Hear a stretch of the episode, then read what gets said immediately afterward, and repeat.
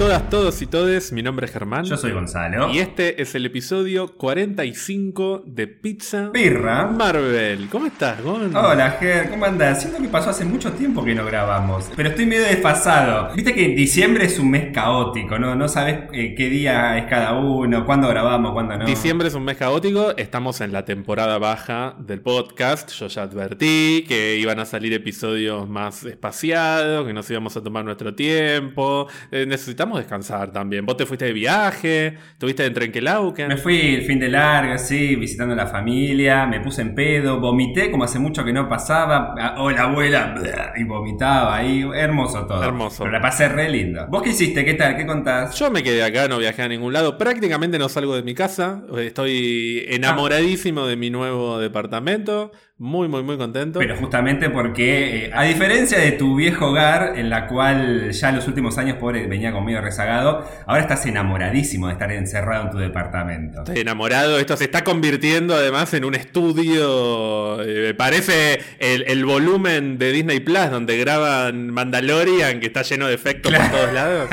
claro que, que, además cada vez que voy le agregás algo nuevo y es todavía como más estudio. Ya próximamente va a ser oficialmente nuestro estudio de grabación, pero todo bien preparado, acondicionado, todo. A partir de enero de 2021 vamos a grabar presencialmente en mi nuevo hogar. Hablando de grabar, le quiero mandar un saludo eh, y un agradecimiento muy especial a Sebi de Marvel Flix. Ajá. Marvel Flix es eh, un programa de radio barra podcast barra Twitter de noticias. Es todo para mí. Para mí es más que un programa de radio. Fue muy lindo. eh, me invitó para participar. Nos invitó, en realidad vos no, no podías estar. Hablamos de muchas cosas de las que vamos a hablar hoy también.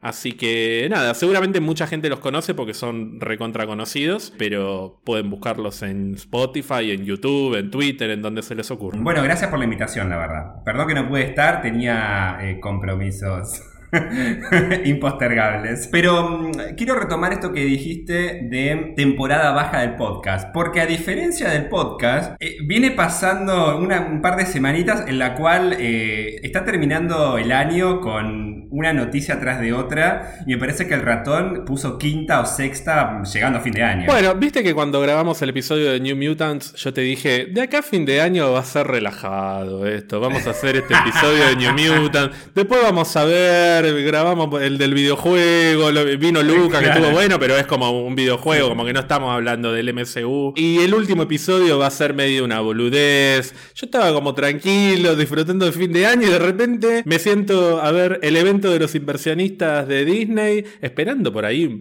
de pedo un avance de Falcon and Winter Soldier. Y cayó Kevin Feige con toda la música de... pam, se comió vivo al resto de Disney y pa, pa, pa, pa, trailer de WandaVision, trailer de Falcon, trailer de Loki. Y además también va a conectar con Spider-Man. Y, y She-Hulk va a ser tan- Pero pará, pero no, no para... eh, Está muy mal este hombre. Esto es algo que estuve hablando con Sebi, que es que no sentís que dijeron, che, los tuvimos todo el año sin nada. Los tuvimos vacíos de contenido. sí, sí, hay sí, que sí. darles algo, pero hay que bombardearlos, Bombardear, hay que acribillarlos. No alcanza con un tráiler o dos trailers, hay que tirarles Sí, sí, sí, con sí, de sí. todo, se están tirando con de todo. Eso nos obligó a tener que reconfigurar esto. Yo te diría que este episodio va a ser. ¿Vos te acordás del primer episodio que grabamos hace ya casi un año? ¿Se está por cumplir un año? No. Fuimos básicamente. Sí, pero no. Básicamente estuvimos vos y yo hablando de todo lo que iba a pasar en 2020, que no pasó absolutamente nada. Era algo de palpitando la fase 4, ¿no? Algo Claro, así. palpitando sí, la sí, fase sí. 4, que después de Quedó. lo que fue la fase 4 de 2020 fue revisitar las películas de los Cuatro Fantásticos. Claro. Así que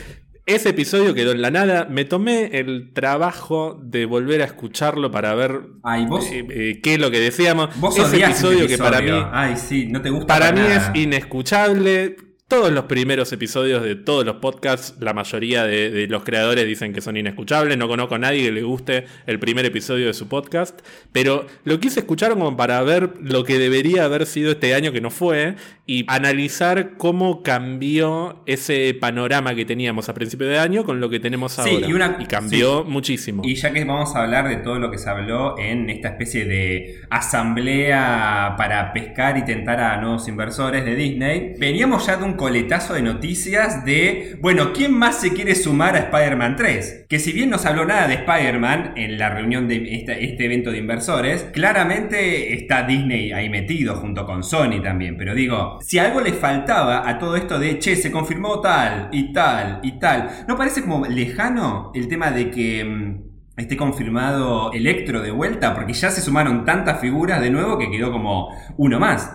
Y encima cayó el ratón, que perdón, me, me causa mucha gracia, es verdad, la presentación de cómo llega Kevin Feige, porque primero, lo dejan para el final. Sabiendo que es la gallina de oro hoy en día de Disney. Y segundo, antes venía el de Pixar presentando, todo re tranquilo, qué sé yo.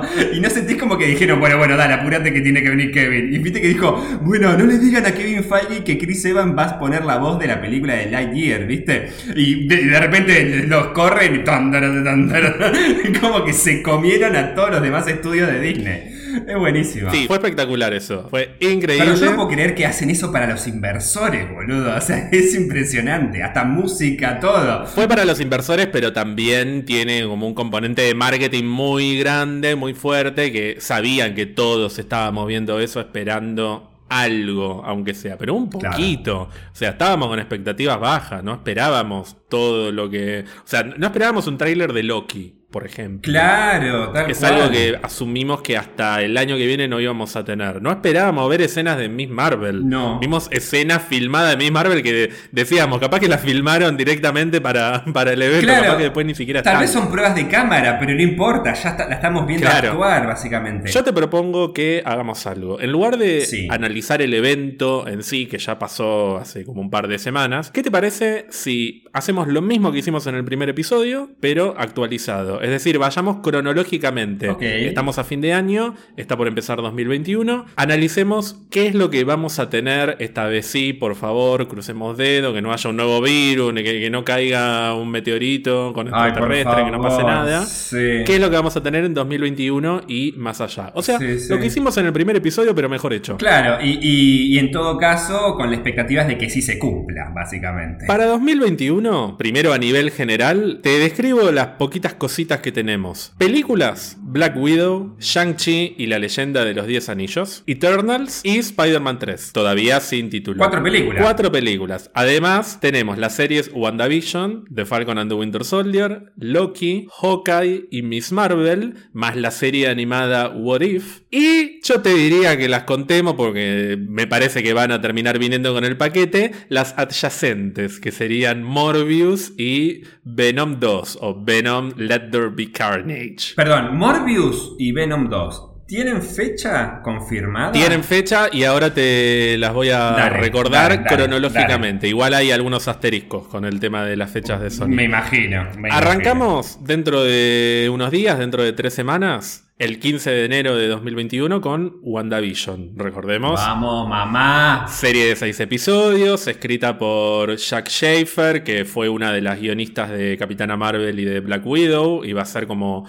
eh, algo así como, los, como la showrunner. Viste que La showrunner. en, en las series en Estados Unidos tienen eh, distintos directores en función de, de los episodios, Sí. pero hay como una figura de productor general que es el showrunner. En este caso, las series de, mm, de Marvel para Disney Plus no tienen la figura del showrunner, tienen el escritor principal, que vendría a ser algo así como el showrunner, pero sabemos que el showrunner es Kevin Feige y, y sus dos amigos, Eh, sí. Luis Desposito y mi tía, y Y mi tía tía. Victoria Alonso. Y tu tía. Lo que tienen es esta figura del escritor principal, en este caso Jack Schaffer, y algunas de las series de Disney Plus tienen un único director para todos los episodios. No es que va cambiando el director por episodio. En el caso de WandaVision hay un único director que es Matt Shackman. Es decir, creativamente la serie está controlada por pocas personas, lo cual está bastante bueno. Matt Shackman, este director de WandaVision, es un director principalmente de televisión, trabajó en Game of Thrones, en Succession, en un montón de, de series. Hay un dato que me gusta de este tipo que es ex actor infantil, o sea, cuando era chico actuó en muchas sitcoms en los 80, Mira. trabajó en blanco y negro, ¿te acordás de, de qué estás hablando, Will? Sí. y muchas Sí. otras, pero es un tipo que conoce la cocina de las sitcoms la- clásicas. La, la televisión. Y estamos claro, hablando de WandaVision, que es una serie que juega mucho con esto de, la historia de las sitcoms. Y bueno, la verdad que se ha hablado mucho de WandaVision, analizamos en su momento el primer tráiler, ahora tuvimos un segundo tráiler que vos no lo viste, no, lo pero escuché. Lo, escuchaste, cerraste los ojos y, y lo escuchaste porque no quisiste ver demasiado. De todos modos, no es mucho lo que se muestra en términos de novedad. Sigue estando principalmente concentrada la promoción de la serie en la parte sitcom. Claro, me imagino. Y sabemos que hay todo un costado que no estamos viendo y se lo están guardando muy pero muy bien. Pero bueno, hay sí un par de escenas que, que vos decís, uy, ¿Qué está pasando? El póster, cuando, perdón, cuando me mostraste el póster de por sí, que me dijiste, el traje, Gonzalo, mirá el traje. El póster es increíble, el póster está compuesto por muchos televisores y están ellos parados detrás de los televisores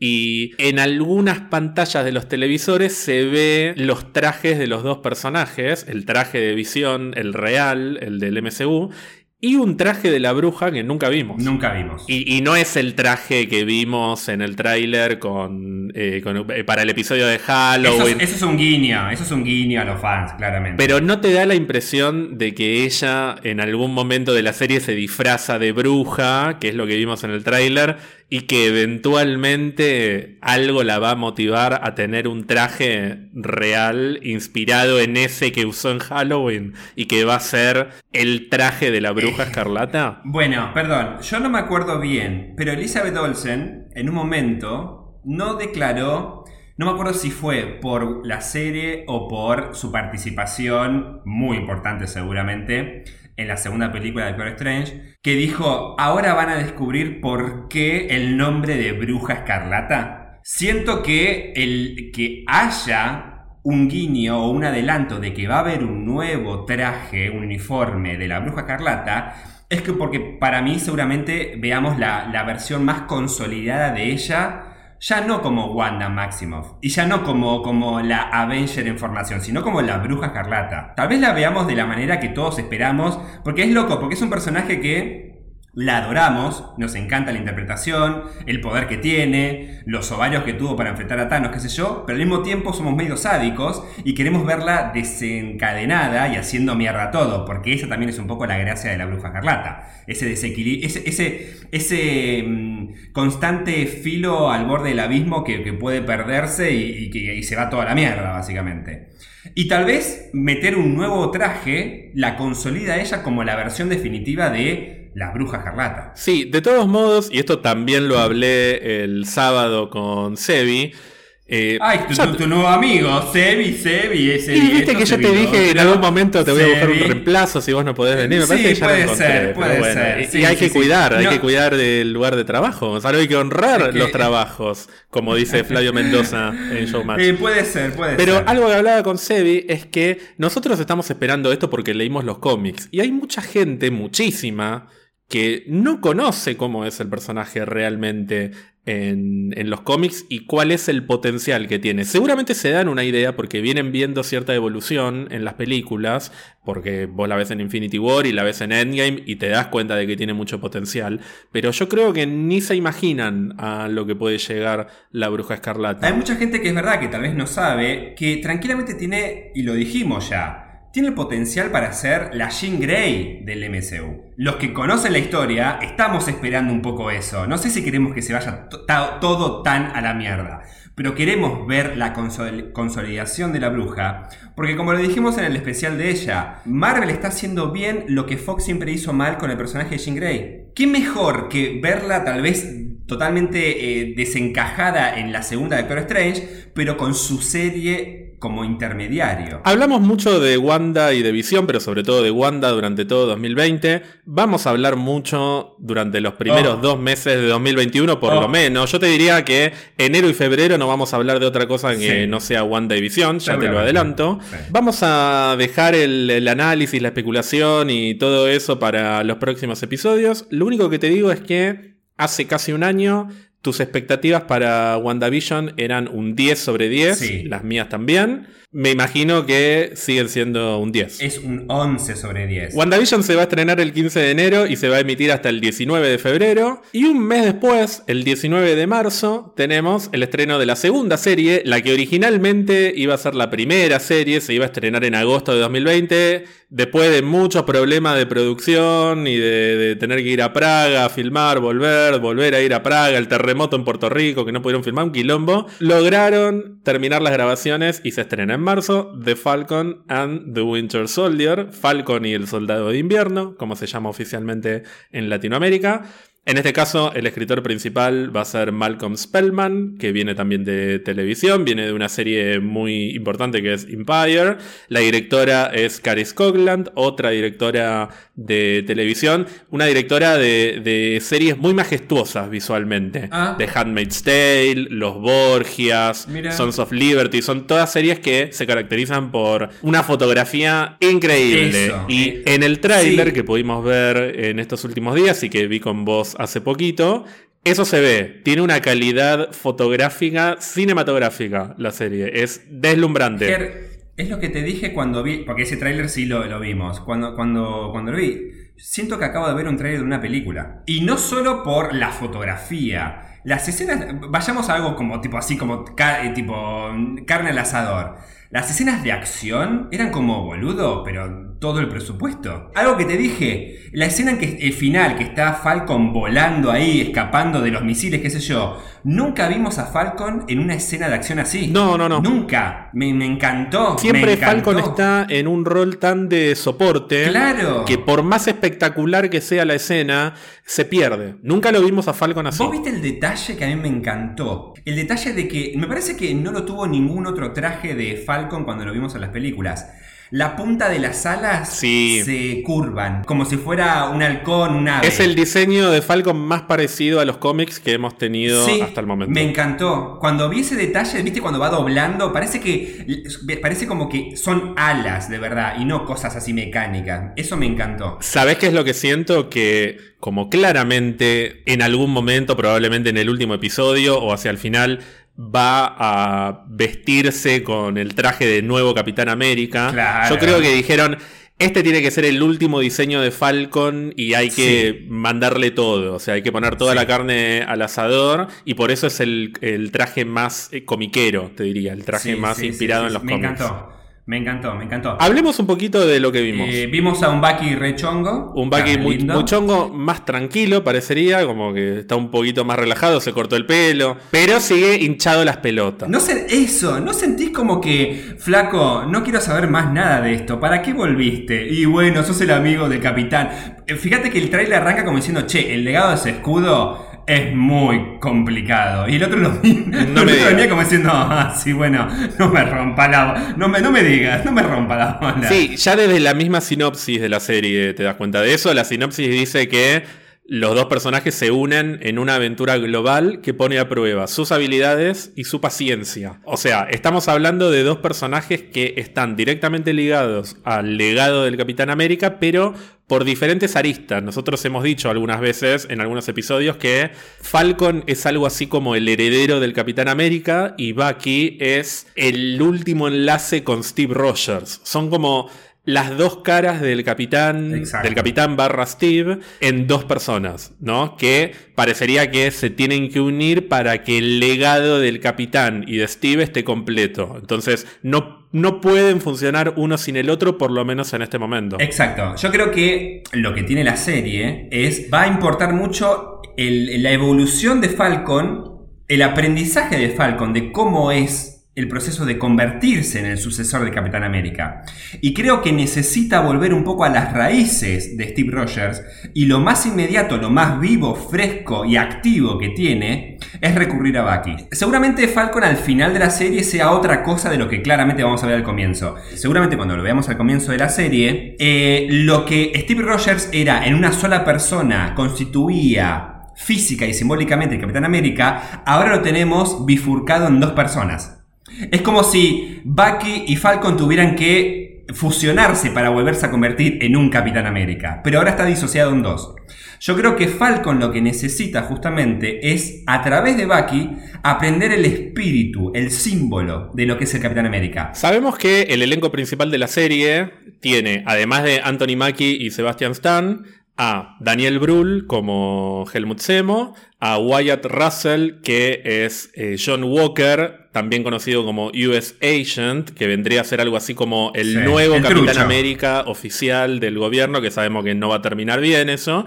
Y también la divina, amada, que vos la querés desde Everwood, Emily Van Camp, como Sharon Carter, también conocida como Agente 13. Que no apareció. Sharon Carter ni apareció en el tráiler. Hay fotos de Sharon Carter, vos no las viste, no te voy a decir nada, pero hay cosas muy interesantes de Sharon Carter circulando por ahí, lo dejo picando. Vos sabés que yo ya me jugué por algo, yo, yo me jugué por algo, vamos a ver si se cumple o no. Para mí tiene algún tinte romántico con Bucky. No sé por qué, pero ¿Vos querés ver a Bucky desnudo teniendo sexo con alguien? No, no, no, no, no. pero, pero sí lo vimos a Simo. Lo vimos a Simo y lo vimos a US Agent. Lo vimos a los dos, pero son las mismas escenas que ya vimos en trailers anteriores, en, en, en, el spot de Disney Plus, mejor dicho. La escena de Bucky tirando las balas adelante de Simo, solo que en este caso vimos un poquito más. Lo vimos a Simo frente a una especie de monumento que probablemente sea en Sokovia. Parece algo así como la tumba de la familia. Puede que, ser. que murió aplastada por por los escombros en el medio de la batalla de Josh Whedon contra Ultron. y a John Walker lo vemos vestido de Capitán América en una especie de presentación oficial en un partido de fútbol, como algo re celebratorio del espíritu del Capitán América. Punto. Después la mayor parte del resto de las escenas tienen que ver con escenas de acción genéricas de Falcon y de Winter Soldier, más que nada para vender el estilo de la serie. O sea, me da la impresión de que quisieron poner el foco en este primer adelanto en mirar la calidad de escenas de acción que te vamos a presentar en esta serie. Lo cual me hace, me hace decir, che, cuanto más grande y más 4K tengas, mejor, porque es una, es una serie. Tal cual. Una cosa que quería, una cosa que quería mencionar, ya que dijiste lo de mm, USA Patriot, No me acuerdo. No, USA Nation. USA Agent. USA Agent. La escena que entra, que está en el típico mm, partido de fútbol americano, ¿a qué te hizo acordar? Al Super Bowl. Pero además del Super Bowl, yo cuando vi esa escena, que dura, ¿cuánto? Tres segundos en pantalla, ¿no te hizo acordar que de vuelta al gobierno quiere usar un símbolo de estratega militar como hizo con el Capitán América en el primer Vengador. Ah, claro, claro. Entonces siento como que el gobierno tiene que demostrar que o está ganando la guerra en su momento o está preparado militarmente para hacer, eh, para mm, defender a la humanidad o a, por lo menos a Estados Unidos frente a un nuevo Thanos. Entonces usa un emblema clásico como es el Capitán América de nuevo con otra figura para decir eh, tenemos a Capitán América de nuestro lado. Y es todo un show. Es show. Era, era show, eso. Y de hecho, era show. Faltaba, faltaba Lady Gaga, básicamente. Es show, y de hecho, el Capitán América en el ejército era, entre comillas, la mascota y acá es básicamente lo mismo, o sea, es la mascota de un partido de fútbol. Mientras que, como bien lo dicen Falcon y Bucky, el legado del Capitán América tiene que ver con muchísimo más que eso. Me parece que el abordaje de eso en la serie va a ser muy interesante, sobre todo teniendo en cuenta eh, los problemas raciales que hay en Estados Unidos, bueno, cosas que ya hemos hablado y que seguramente vamos a profundizar cuando llegue el momento. No quiero dejar de mencionar que hay una actriz secundaria que sí aparece en el tráiler muy poquitito, que se llama Erin Kellyman. ¿Vos te acordás de mm, eh, la película de Solo? De Lamentablemente sí, me acuerdo. Además, que, ¿viste que está dividida como en 14 episodios esa película, digo yo, que son 25 historias dentro de una película de dos horas y hay un momento de la película en el que llegan a una especie de planeta, isla, ya no me acuerdo, en el que hay unos, eh, como unos miembros eh, de la resistencia, de la nueva resistencia, y hay una chica colorada con pequitas que tiene un papel bastante importante en esa secuencia. Bueno, es esta actriz que es Erin Kellyman y que en un momento del tráiler se la ve como en el medio de una escena de acción o en la previa de una escena de acción poniéndose una máscara. Ah, es esa. Que ya te da eh, una pauta de que va a haber algún tipo de grupo, movimiento. Hay que ver, hay, hay, mucho misterio sobre quiénes son los villanos de esta serie, porque sabemos que US Agent no va a ser un héroe, o por lo menos en algún momento algún tipo de confrontación va a haber. Sabemos que está Simo, que fue el villano de Civil War, pero parecería que no es el villano principal de la serie, o no lo sabemos. Se habla mucho de, regresos, que algunos son rumores, otros no. Vos ya sabés quién quiero que vuelva yo. Por favor. Yo también, ya sabes quién quiero que vuelva y me encantaría. Nada, hace un año yo te dije que mis expectativas estaban en un 8. Vos le pusiste la misma nota. Yo ahora lo subo a un 9. Tengo mucha expectativa con Falcon. No, yo también. Yo, yo después de ver ese tráiler, no es que tenía dudas del apartado visual, pero superó mis expectativas cuando lo vi. Pasó a un 9. Totalmente, sí. Pero tengo, tengo un poquito de miedo por Falcon, porque por lo menos el primer episodio, yo no sé si va a tener mucho éxito, porque en la misma semana se estrena una película que yo creo que puede arrasar con todo y llevarse, traccionar mucho público, que es Morbius. Ay, no, entonces, no, pobre Falcon, pobre Soldado de Invierno, lo va a perder. Falcon está destinado al fracaso, claramente, porque vamos a estar todos viendo Morbius. Para, para, para. ¿Vos me estás diciendo que Morbius se estrena en marzo? Morbius se estrena el viernes 19 de marzo de 2021 en Estados Unidos. Por lo menos esa es la fecha que está puesta actualmente por Sony. Sony en su momento dijo que hasta que no se normalizara eh, la cuestión de la pandemia y las vacunas y demás, no iba a estrenar eh, sus grandes películas en, cines. Sus grandes películas, no estoy siendo irónico, quiero decir sus películas importantes. Por ahí alguna película con la que estén dispuestos a, sacrificar un poco, la estrenan, pero Morbius, quieras o no, es una película con el sello de Marvel, no de Marvel Studios, pero sí de Marvel. Entonces apuestan a ganar un poco de dinero con eso. Me puedo adelantar y pedirte una fecha porque quiero llegar a un análisis. Cortito, pero no profundo. ¿Cuándo hay por ahora fecha confirmada de Venom 2? Morbius se estrena en marzo y Venom en junio. Ok, no voy a profundizar porque claramente vamos a hablar de esto más en detalle dentro de un ratito. Pero, ¿será que necesariamente Morbius y Venom 2 se tienen que estrenar sí o sí antes de Spider-Man 3? Por todas las noticias que venimos teniendo. Eso, no voy a decir cada noticia, cada participación, digo, pero, pero será porque ¿Todo tiene que confluir en Spider-Man 3? No lo sé, pero si Morbius se posterga y Venom se posterga, Spider-Man se va a postergar, pero no por un tema de, historia, por un tema de que también es de Sony. Ah, así que en última instancia se van a estrenar en ese orden, queramos o no. Yo no sé si es tan importante, pero ya hablaremos cuando, cuando lleguemos a Spider-Man. Pero bueno, por lo pronto Morbius se estrenaría el 19 de marzo. Solamente te pregunto cuántas expectativas tenés con Morbius. Mira, no te voy a mentir. Ya sabemos que la escena post-crédito seguramente aparezca nuestro querido buitre, nuestro querido Michael Crichton, que yo ah, lo amo. Guarda que con todo este revuelo que hubo, que ya vamos a hablar de Spider-Man 3, Ahora me dieron ganitas de, che, y mira si está todo, todo, todo conectado. Mira si Spider-Man 3 es el puntapié para que rompa todo y digo, bueno, ahora quiero verla. Entonces, de ¿cuánto le puse antes? ¿Un 2, 3? Nada, nada, nada, porque ah, mencionamos al pasar. Ni, sabía de qué estaba hablando cuando hablamos de Morbio, porque era una película, ni siquiera se había estrenado el trailer. bueno, ¿eh? hagamos así, ponele que era un 3 que ni siquiera aprobaba, ahora tiene un 4. Ahora va final, pero aprobó. ¿Vos qué expectativas tenés? Yo tengo un, un 5.50. Ah, estás más que yo entonces. Sí, estoy un poquito más. Tengo ganas de ir al cine. O sea, tengo ganas de ver una buena película en el cine. Me conformo con ver una mala película. Pero tampoco creo que sea mala, porque el director, eh, Daniel Espinosa, dirigió una película de terror que dentro de todo me gustó bastante, que es Life, con Ryan Reynolds y, y otra gente. Y los actores, mal que mal, son buenos. Yo sé que Jared Leto a vos te cae muy mal.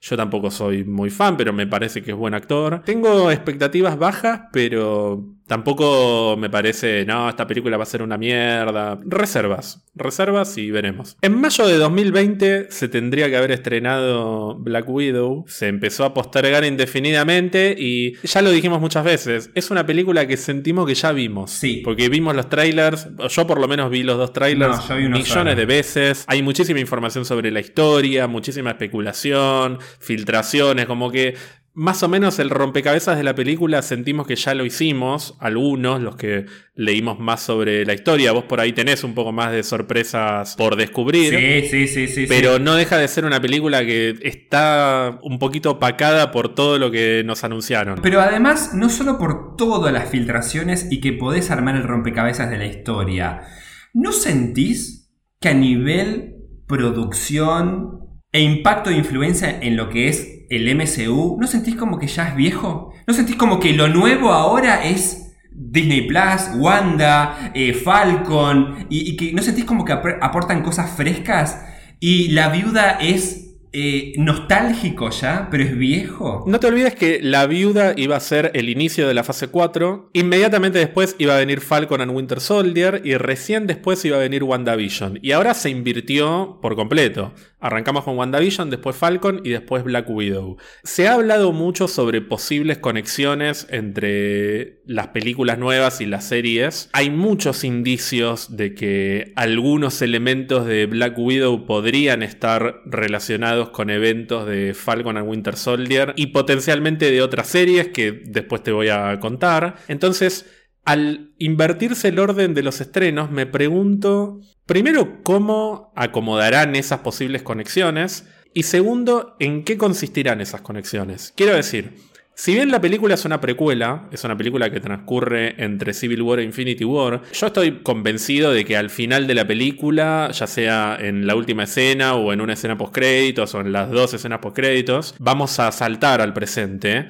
y van a haber efectos de, la trama de Black Widow en el resto de las historias. Concretamente en Falcon and Winter Soldier, pero en otras que te voy a decir después también. Así que eso me despierta un poco de, curiosidad. después está el tema de la despedida de Natalia, del MCU. Lo que me pasa es que ya hice el duelo. Ya hicimos el episodio, ya lloré, ya da. Es como que ya. Eso es lo que más pasó. Eso es lo que Ya, bueno, que descanse en paz, ¿viste? ¿Te acordás que cuando hicimos el episodio eh, fue medio bajón. Fue muy bajón. Fue, bajón, ese episodio. Hablamos muchas veces de esa muerte, después volvimos a hablar en, el episodio de Endgame doble. Qué sé yo, como que ya, eh, acá estoy siendo sincero, como que en mayo tenemos que volver a hacer la previa de Black Widow y me da paja. Volver a hablar de todo eso, porque no quiero volver a revisitar otra vez ya lo que está, significó ya el sacrificio. Ya, se murió, ya, está. ya se murió, ya está, que, que, que grabe otra cosa, Scarlett, la queremos mucho, listo, saludos. Pero bueno, me, pasa eso. En mayo ah, volveremos a hablar de ella, iremos a ver la película, la celebraremos, nos va a re gustar, todo lo que quiera, pero bueno, estoy pensando en otras historias más que en Black Widow. En su momento yo tenía un 9 de expectativas, por todo esto lamentablemente bajó un poquito a 8 y vos le habías puesto un 8 tirando a 9. ¿Vos ¿Cómo estás? Para mí vos seguís en un 8. 750. 750, mira, bajamos los dos. Bajamos los dos un punto. Sí, sí. No le quiero poner 7 porque ahora que volvimos a refrescar esta cosa de el duelo, si me pongo, si me tengo que volver a pensar en lo que sufrí con la muerte de Natalia y la escena del lago de como especie de duelo de, de los otros 5 Avengers originales, sigue siendo una muerte triste. Ahora, es lo que te digo. Después de todas las noticias que tuvimos de Spider-Man y después de la bomba del ratón consumiendo a full y explotando a Kevin Feige, pobre todo, qué sé yo, de todas las novedades que tuvimos, y me quedé un poco atrás. Te digo, eh, ahora, por más que no vimos casi nada, pero me da más ansiedad ver Miss Marvel, me da más intriga saber qué estética va a tener esa serie o qué impacto va a tener esa serie en el MCU cinematográfico que La Viuda, que la amo a Natalia, amo a Scarlett, pero es un cierre. Y ahora, después de este año de mierda, necesito ver qué va a seguir. De todos modos, yo tengo mucha expectativa por la directora, que es Kate Shortland, que vi varias películas de ella, creo que, de hecho, creo que vi todas y me gustaron mucho. Y fundamentalmente tengo muchísima expectativa por Florence Pugh, que va a interpretar a Yelena Belova y que no va a ser la última vez que la veamos en, el MCU. Yo solo quería decir dos cosas. Primero, nuestra, China Suárez. Es la China Suárez en el MCU, es la nueva viuda negra. La nueva viuda, que es una bomba. Y segundo, más les vale que no sea su única aparición en la película de la viuda. Porque yo solo vi el primer tráiler y tengo ganas de seguir viéndola en el MCU. Así que más les vale que Kevin diga, esta, esta, esta rubia me gustó, metela. Bueno, metela". para mí es lo mejor del segundo tráiler ella, definitivamente. Es una actriz que está en ascenso desde hace ya un tiempo, la rompió en Mujercitas este año. Y el personaje definitivamente lo vas a volver a ver y dentro de un ratito te cuento dónde. En mayo, el mismo mes en que se estrena Black Widow, se estrena también la tercera serie de Disney Plus y de Marvel, que es Loki. Otra serie cuyo primer vistazo tuvimos en el evento de inversionistas. En este caso, el escritor principal es Michael Waldron, que viene de ser productor de series como Rick and Morty y Community también, Oh. donde mezclas lo bizarro y lo Sí. cómico. Y la directora es Kate Herron, que trabajó en series como por ejemplo Sex Education, otra serie que también juega mucho con la comedia. Te menciono esto porque si tenés que analizar el tráiler de Loki, alguna escena graciosa hay, Sí. de, de hecho te diría que hay varias escenas graciosas, pero al margen de eso, describime la trama de Loki en función a lo que viste en el tráiler. No entiendo un carajo. Es eh, Loki en diferentes situaciones y... No, ¿sabes qué me dio la sensación? Loki metido en un problema y otro problema y otro problema. Siento como que escaparse con la gema del espacio hizo que se metiera en un quilombo atrás de otro quilombo. Ahora... La trama de fondo, la historia que conecta, hila, hace la hilación entre toda la serie, no entendí un carajo de qué va la serie, literalmente. Me pasó peor que, que con WandaVision. Hay algunas cosas bastante concretas que podemos sacar del tráiler. Por empezar, el actor más importante que vimos, además de Tom Hiddleston, es Owen Wilson, Sí. casi irreconocible. Irreconoci- con ese bigote, boludo. No lo reconocí. Y, y haciéndole. Eh, eh, Me, me gustó mucho. Sí, Había- sí. Cuando se anunció el casting de Owen Wilson, hubo mucha gente que dijo, no, ¿qué van a hacer? Y me, me- me gusta lo que vi de él hasta sí, ahora. sí, a mí me re gustó. Perdón, yo no sabía que iba a estar, no, no me acordaba. Y cuando lo vi, viste que señalé el televisor y vos me dijiste, sí, Owen Wilson. Como diciendo, ese, ese, ese. Para mí es el, el- el- el gordo y el flaco, Ben Stiller y Owen Wilson. Siento que ellos dos son potencia. Y te acordarás que cuando salió el spot del Super Bowl hace mucho tiempo, hace casi un año, la única escena de Loki que metieron en ese spot era Loki diciendo I'm going to burn this place to the ground y tenía ese traje como de preso en el que algunos ávidos espectadores identificaron las siglas TVA. T, B corta, A, que es la sigla de la Time Variance Authority, o sea, la autoridad de variación temporal, que es el lugar en el que trabaja Owen Wilson, como se lo dice explícitamente en la serie. Le dice, este lugar es la TVA y el tiempo transcurre de una manera extraña acá, porque lo poco que podemos saber de, esta organización en función de lo que vimos en los cómics es que parecen estar dedicados a las líneas temporales. O sea, es una organización que trabaja con las líneas temporales. Es algo que me hace acordar mucho a Umbrella Academy. Umbrella Academy tiene una organización que también eh, interviene en líneas temporales y en modificar, corregir eh, eventos temporales, cosas como muy, muy, muy falopeadas, ¿no? Y lo que vimos fue básicamente el Loki de una línea temporal alternativa que por algún motivo termina siendo preso de esta organización y después de la nada lo vemos como una especie de James Bond del tiempo porque se lo ve en, un escenario apocalíptico que no sabemos en dónde transcurre. Hay algunos que dicen que es Pompeya porque se ve, se ven como algunas estructuras que parecen estar destruidas en el medio de una erupción volcánica.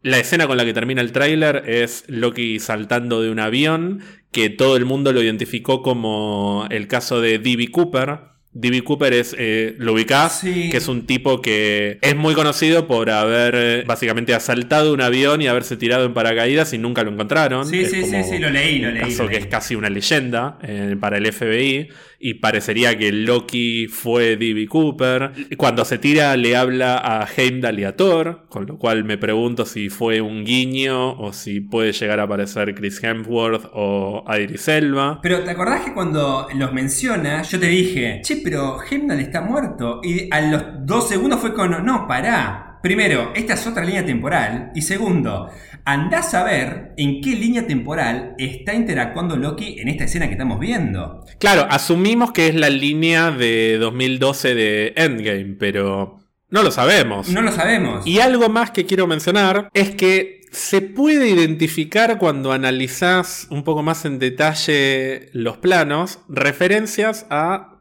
distintos personajes. El más evidente y el, que más resalta es Kang. Se ven unas cabezas, unas esculturas que... ¿Te acordás que en algún momento hablamos de Kang y del consejo de Kangs que regulan las líneas temporales? Kang es un personaje que tiene que ver con el viaje en el tiempo, un villano importantísimo de los Avengers que tiene que ver con el viaje en el tiempo. Y hace poco nos enteramos y se confirmó en el evento que Jonathan Majors va a interpretar a Kang en Ant-Man and the Wasp Quantum Mania, que se estrena no sabemos cuándo, dentro de mucho tiempo. Ahora, yo me pregunto, si falta tanto para Ant-Man 3, ¿por qué ya está el actor con tanta anticipación? Para mí va a aparecer antes y está todo dado para que Loki sea la serie en la que aparezca por primera vez. Y por otro lado, y esto te lo menciono a ver qué opinas del tema. Hay una escena en la que hay una especie de... Mm, de, ¿Viste esas obras de las iglesias que eh, son como acrílicos pintados, que son como ventanas pintadas? Vitral, vitral, se llaman vitrales.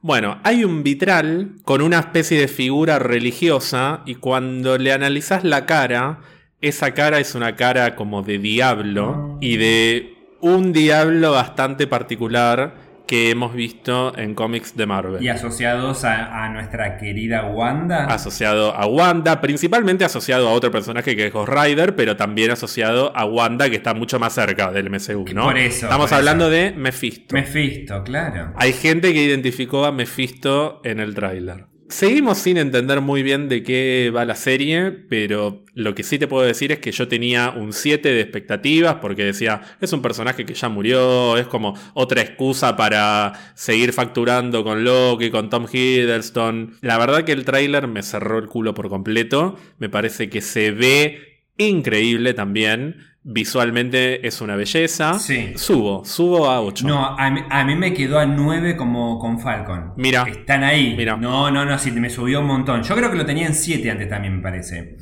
A ver, todo lo que voy a decir, así como puntos, es más hipotético que otra cosa y me hace tener que ayudar. Primero, yo siento que esta serie de Loki, a diferencia de Falcon y, la de Wanda, el aporte que va a tener Loki no es tanto en su personaje, sino en todo lo que va a girar alrededor de la serie de Loki, del personaje de Loki. La asociación de esta que administra o regula el tiempo, una posible aparición de Kang, una posible aparición de Mephisto. Siento que a través de Loki, es como demos Loki porque a los, fans le gustan y aprovechemos la serie para ampliar el abanico de espacios y personajes que se van a, van a aparecer e introducirse o a desarrollarse en otras películas o series. Vos lo que decís es, la fase 4 tiene que ver con el multiverso y con las líneas temporales y necesitamos contar una historia que tenga que ver con esto y qué mejor que usar a Loki para eso. Te me adelantaste, pero... Eh, esta es otra conclusión que yo llego. ¿Cómo conocemos nosotros las tres primeras fases? El primer arco del MCU. La saga del infinito. La saga del infinito.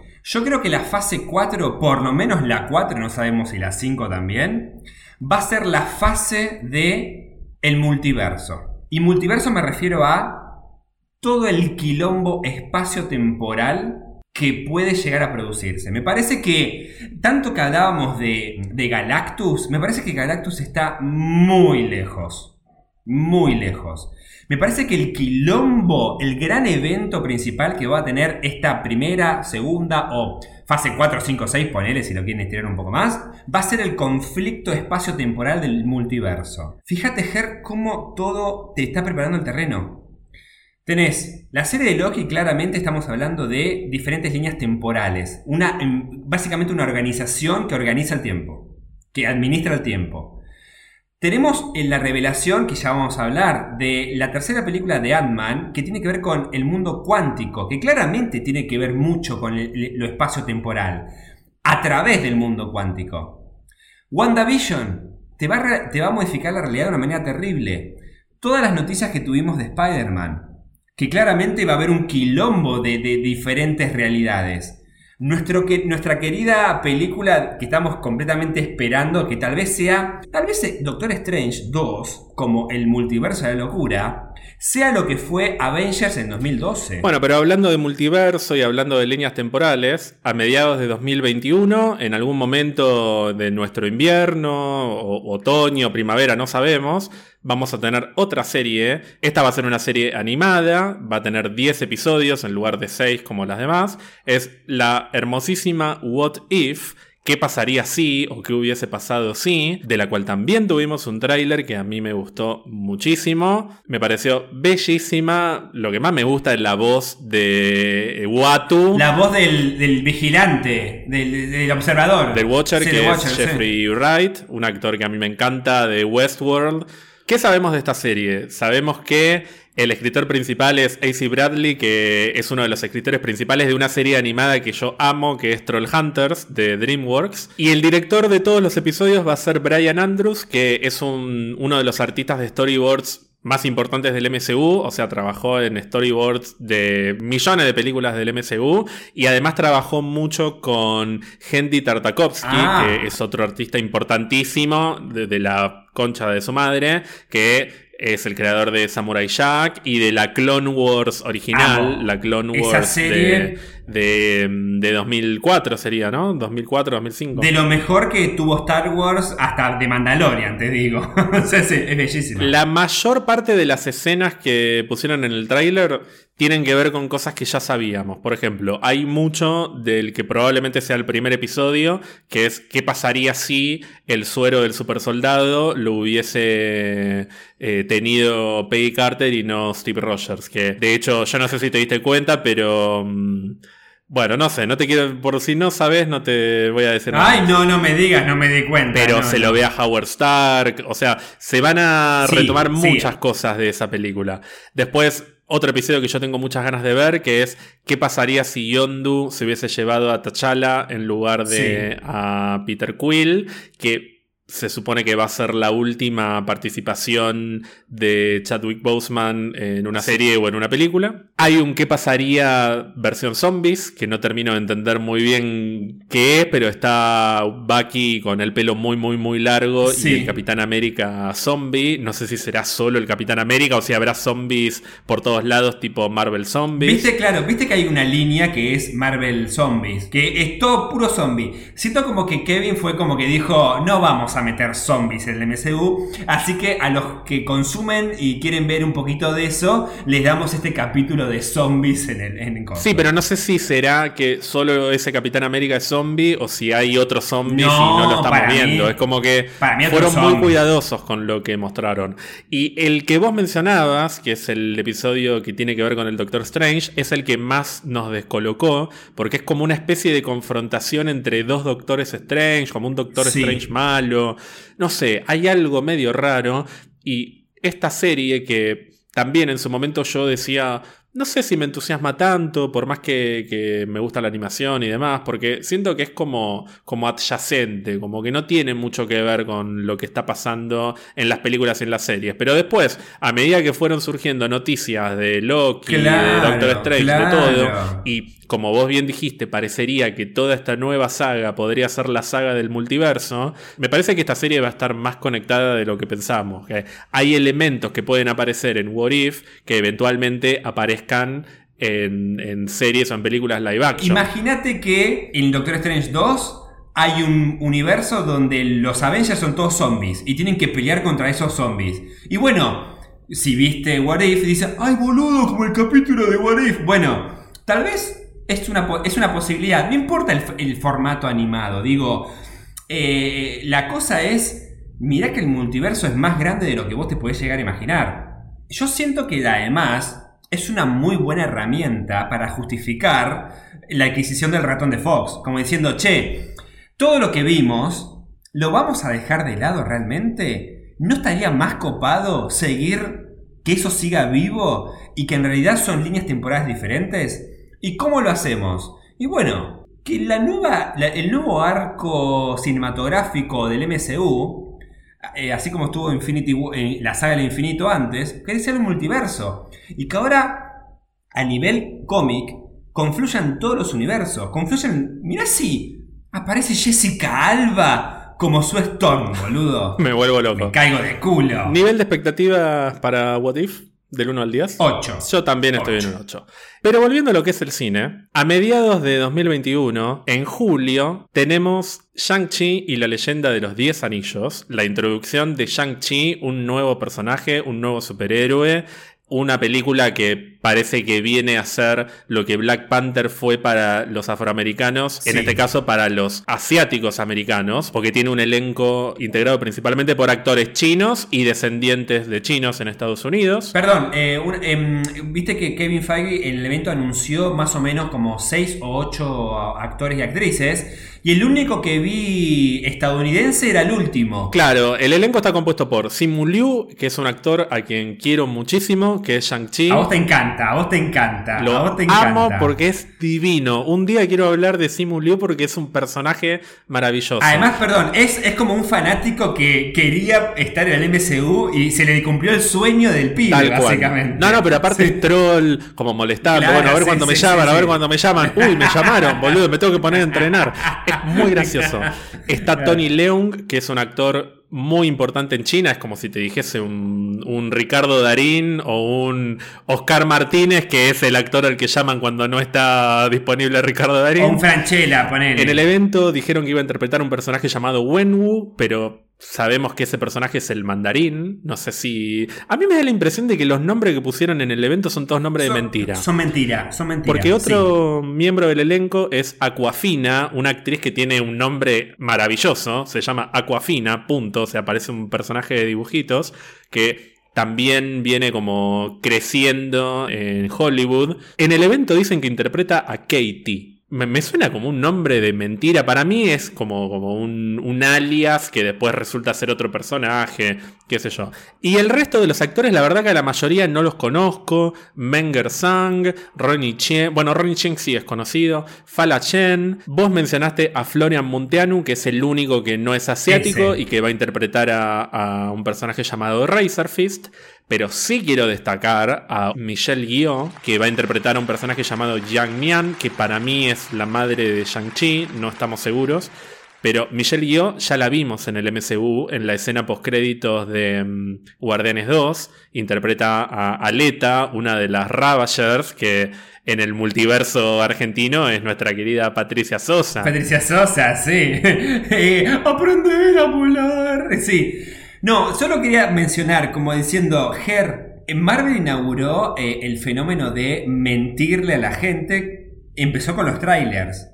Después de la mentira que nos hicieron con los trailers de Infinity War y Endgame, ¿vos te pensás que no son capaces de mentirnos con los nombres de los personajes, de los actores y actrices? Son capaces de todo. Yo lo único que te voy a decir de Shang-Chi, además de que el director es bastante bueno, se llama Destin Daniel Cretton y es descendiente de asiáticos, pero además de eso, lo que te quiero decir de Shang-Chi es que hay muy pocas fotos. Es como una película que se terminó de filmar y dijeron, ¿ya se filmó Shang-Chi? Porque Sí. tuvo mucha grabación en interiores. Y la grabación en interiores, ¿qué te permite? Mayor control a la hora de las sorpresas. Y no te voy a decir nada más. Sí, es verdad que eh, la filmación en interior, no solo a nivel de control de los efectos especiales, porque es más fácil filmar con todo fondo azul-verde, pero eh, te, te- te permitís que no haya tanta camarita ahí filtrando fotos. Pero ¿sabes qué me pasó? Algo parecido a lo que dijiste cuando Kevin, viste, sobrepasado de anuncios, dijo, bueno, tenemos Shang-Chi filmada, se estrena, qué sé yo, este es el elenco. Y yo me quedé como diciendo, lo último que sabía de Shang-Chi es que vos me habías dicho de que venía medio ahí a mitad de tabla en, proceso de filmación. ¿Y ya está filmada? Claro, ¿Qué onda? de repente nos enteramos que se terminó de filmar. Es, eh, es raro y sí, y hay información circulando de la cual no vamos a hablar, aunque me estén muriendo de ganas. Ok. Hace un año mis expectativas para Shang-Chi estaban en un 7, Durante este año leí algunos cómics de Shang-Chi, me, me, interioricé con algunas cosas, me enamoré de Simu Liu, como que cambió el panorama. Y estoy en un 850 que estoy seguro de que cuando salga el trailer va a subir porque tengo la esperanza de que esta película sea visualmente una especie de El Tigre y el Dragón, ponele. ¡Ay, me muero! Artes marciales de primer nivel. Así que así estamos. Vos el año pasado estabas en un 850 porque te entusiasmaba, me estás mirando con una cara como, ¿eh? Pero porque me habías dicho que te entusiasmaba que era un personaje nuevo sí. y que así como pasó con Guardianes, que nadie se lo veía venir y fue una bomba, a vos te gusta cuando Marvel toma cosas desconocidas. Entonces, tenías las expectativas muy altas. Imagínate, imagínate cuando me enteré de que iba a haber un mapache que habla y un árbol y después fue una bomba. Eh, yo la tengo, la voy a bajar un poquito a 8. La bajo a 8, pero no porque tenga menos expectativas, sino porque para ser un poco más justo con el resto del puntaje que vengo teniendo. Pero apuesto mucho a algo que vos acabas de decir llega a tener una esencia al estilo El Tigre y el Dragón y yo me caigo de culo porque esa película visualmente es una hermosura. Y también estoy muy ansioso por una película que, como dijimos hace un rato, se estrena en junio, que es Venom Let There Be Carnage. ¡Vamos! Pero esta estoy ansioso en serio, porque vos sabés que yo odié Venom cuando la vi y con el tiempo le empecé a tomar cierto cariño, me la tomo como una película en joda. Y esta secuela va a estar dirigida por Andy Serkis, nada más y nada menos que Gollum. Gollum y millones de personajes más, ¿no? bueno, eh, en Black Panther y en Age of Ultron. Va a estar Woody Harrelson finalmente como Carnage, después de haber tenido un pequeño cameo en la primera Venom. Perdón, y Tom Hardy, que para mí es un reactor, yo lo amo. Bueno, obviamente Tom Hardy. Y no sé, siento que va a estar buena esta película. No puedo justificarlo, no puedo argumentarlo, pero tengo ganas de ver Venom 2, tengo ganas de que salga un tráiler. Creo que el hecho de que se llame Venom Let There Be Carnage y no Venom Maximum Carnage, que es como el nombre de una historia mega, mega popular que tiene que ver con Carnage, se debe a que en algún momento vamos a tener Spider-Man Maximum Carnage y que vamos a tener a Tom Holland, a Tom Hardy, o como en una película más Sony que MCU. Entonces también le prestaría atención a esta película. Yo solo quiero decir una cosa. Viste que cuando salió la primera de Venom estaba todo el tema crítico de ¿Cómo vas a hacer una película de Venom sin contar el origen y la relación, el vínculo con Spider-Man? Y si ven las películas de Venom que estamos viendo después de todas las noticias que tuvimos con Spider-Man, es porque es un Venom en otro multiverso, en otra realidad. Porque hoy en día esa es la respuesta para todo, Ger. Te voy a hablar de eso cuando lleguemos a Spider-Man porque tengo una teoría que te la voy a guardar para después. Ay, me caigo de culo, dale. Antes de eso, Últimas dos series que tenemos del MCU en Disney Plus en 2021. Una es Miss Marvel, que llegaría a fines de 2021, no sabemos si octubre, noviembre, yo me imagino que más o menos para esa fecha. Otra serie con la que tengo muchas expectativas, en su momento por ahí no me entusiasmaba tanto porque no es que sea un personaje que no me gusta, la verdad que me gusta, me parece divino el personaje de Miss Marvel, de hecho estoy por fin jugando al juego de Avengers de Square Enix. ¡Ay, te lo bajaste! En algún momento vamos a hablar más en detalle porque tengo mucho para decir. Pero mm, es un personaje muy importante, de hecho es casi el personaje principal en ese juego y me encanta, la amo. Lo que pasa es que es un personaje que de por sí en el cómic no me, no me interpela directamente. No es que me da ganas de leerla para, para identificarme y demás. Pero cuando aparece la amo, me parece divina. Y ahora que se empezó a materializar, que tenemos a la actriz Iman Belani, que me parece también divina y que la, quiero cuidar y proteger. Ay, sí, no te sentís como que, ay, es mi hermana la cual tengo que abrazar y, proteger. Pero, pero que me caiga trompada porque tiene, tiene superpoderes. Pero tiene una cara muy tierna, es muy dulce en cámara. Tiene una cara muy dulce y además pudimos ver unas primeras escenas que son bastante similares a, algunas fotos que habían circulado previamente, de ella andando en bicicleta con un casquito de Capitana Marvel. Y en el, no en el tráiler, sino en, ese video con algunas pocas escenas se la ve como repleta de, merchandising de los Avengers. Hay póster, tiene póster de la Capitana Marvel. Eh, tiene póster de Capitana Marvel, lo cual me parece sumamente interesante, porque si estamos hablando de una serie que, no te olvides que En este momento, la línea temporal del MCU está en el año 2023. Endgame terminó en 2023. Con lo que vimos de Miss Marvel, lo poquito que vimos, en 2023, la Capitana Marvel es una figura reconocida en la Tierra, al punto que hay cómics, pósters, disfraces de ella. Es bastante interesante ese dato para mí porque no es una figura que vino, peleó contra Thanos y se fue. Estuvo en la Tierra suficiente tiempo y la reconocieron lo suficiente como para que haya merchandising de ella. Pero, pero, ¿será que alguna escena, algún, algún momento en otra película o en su propia película, ¿será que vemos acontecimientos de la Capitana Marvel entre Endgame y Miss Marvel? Yo ya te dije que mi teoría es que, o cómo me gustaría a mí que empiece Capitana Marvel 2.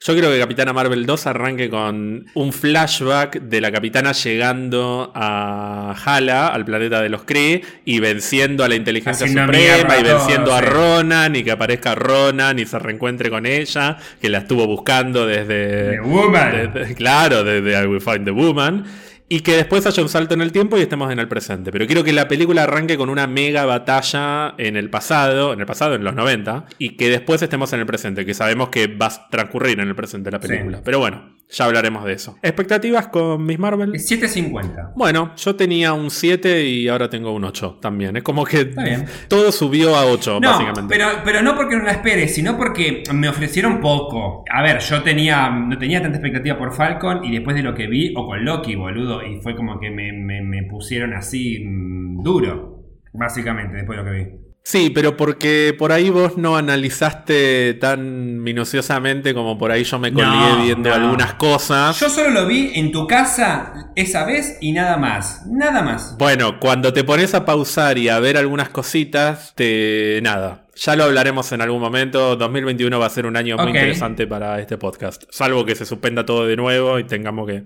inventar episodios como hicimos este año. Salvo que me reemplaces, pero bueno, la gente me va a seguir a mí porque voy a hacer mi propio, va a ser empanadas vino mar. Y la otra serie que se estrena a fin de año que la dejé para el final, no tenemos fecha tampoco, pero para mí se estrena en Navidad, porque se está filmando en Navidad, así que da como para que en Navidad tengas a los personajes caminando por una Nueva York nevada y con, con las lucecitas tan lindas de, de Manhattan. Hawkeye la esperadísima Hawkeye con Jeremy Renner y el 6 de enero de 2020 te había dicho que se especulaba que Hailey Steinfeld iba a interpretar a Kate Bishop y estuvimos todo el año dando vuelta con ese rumor hasta que finalmente se confirmó. Salieron 800 fotos de ellos dos. Las fotos vos las viste y te encantaron. y unos días después Kevin Feige confirmó el casting en el evento de los inversores del otro día. Hay un detalle que vos me lo dijiste que me encantó, es la predominancia del color violeta. Amo, amo, amo que ella esté vestida de violeta. Siento que esté con un pijama violeta y un sobre todo. Pero es verdad que están abrigados. Claro, la están, la están grabando ahora dentro de todo.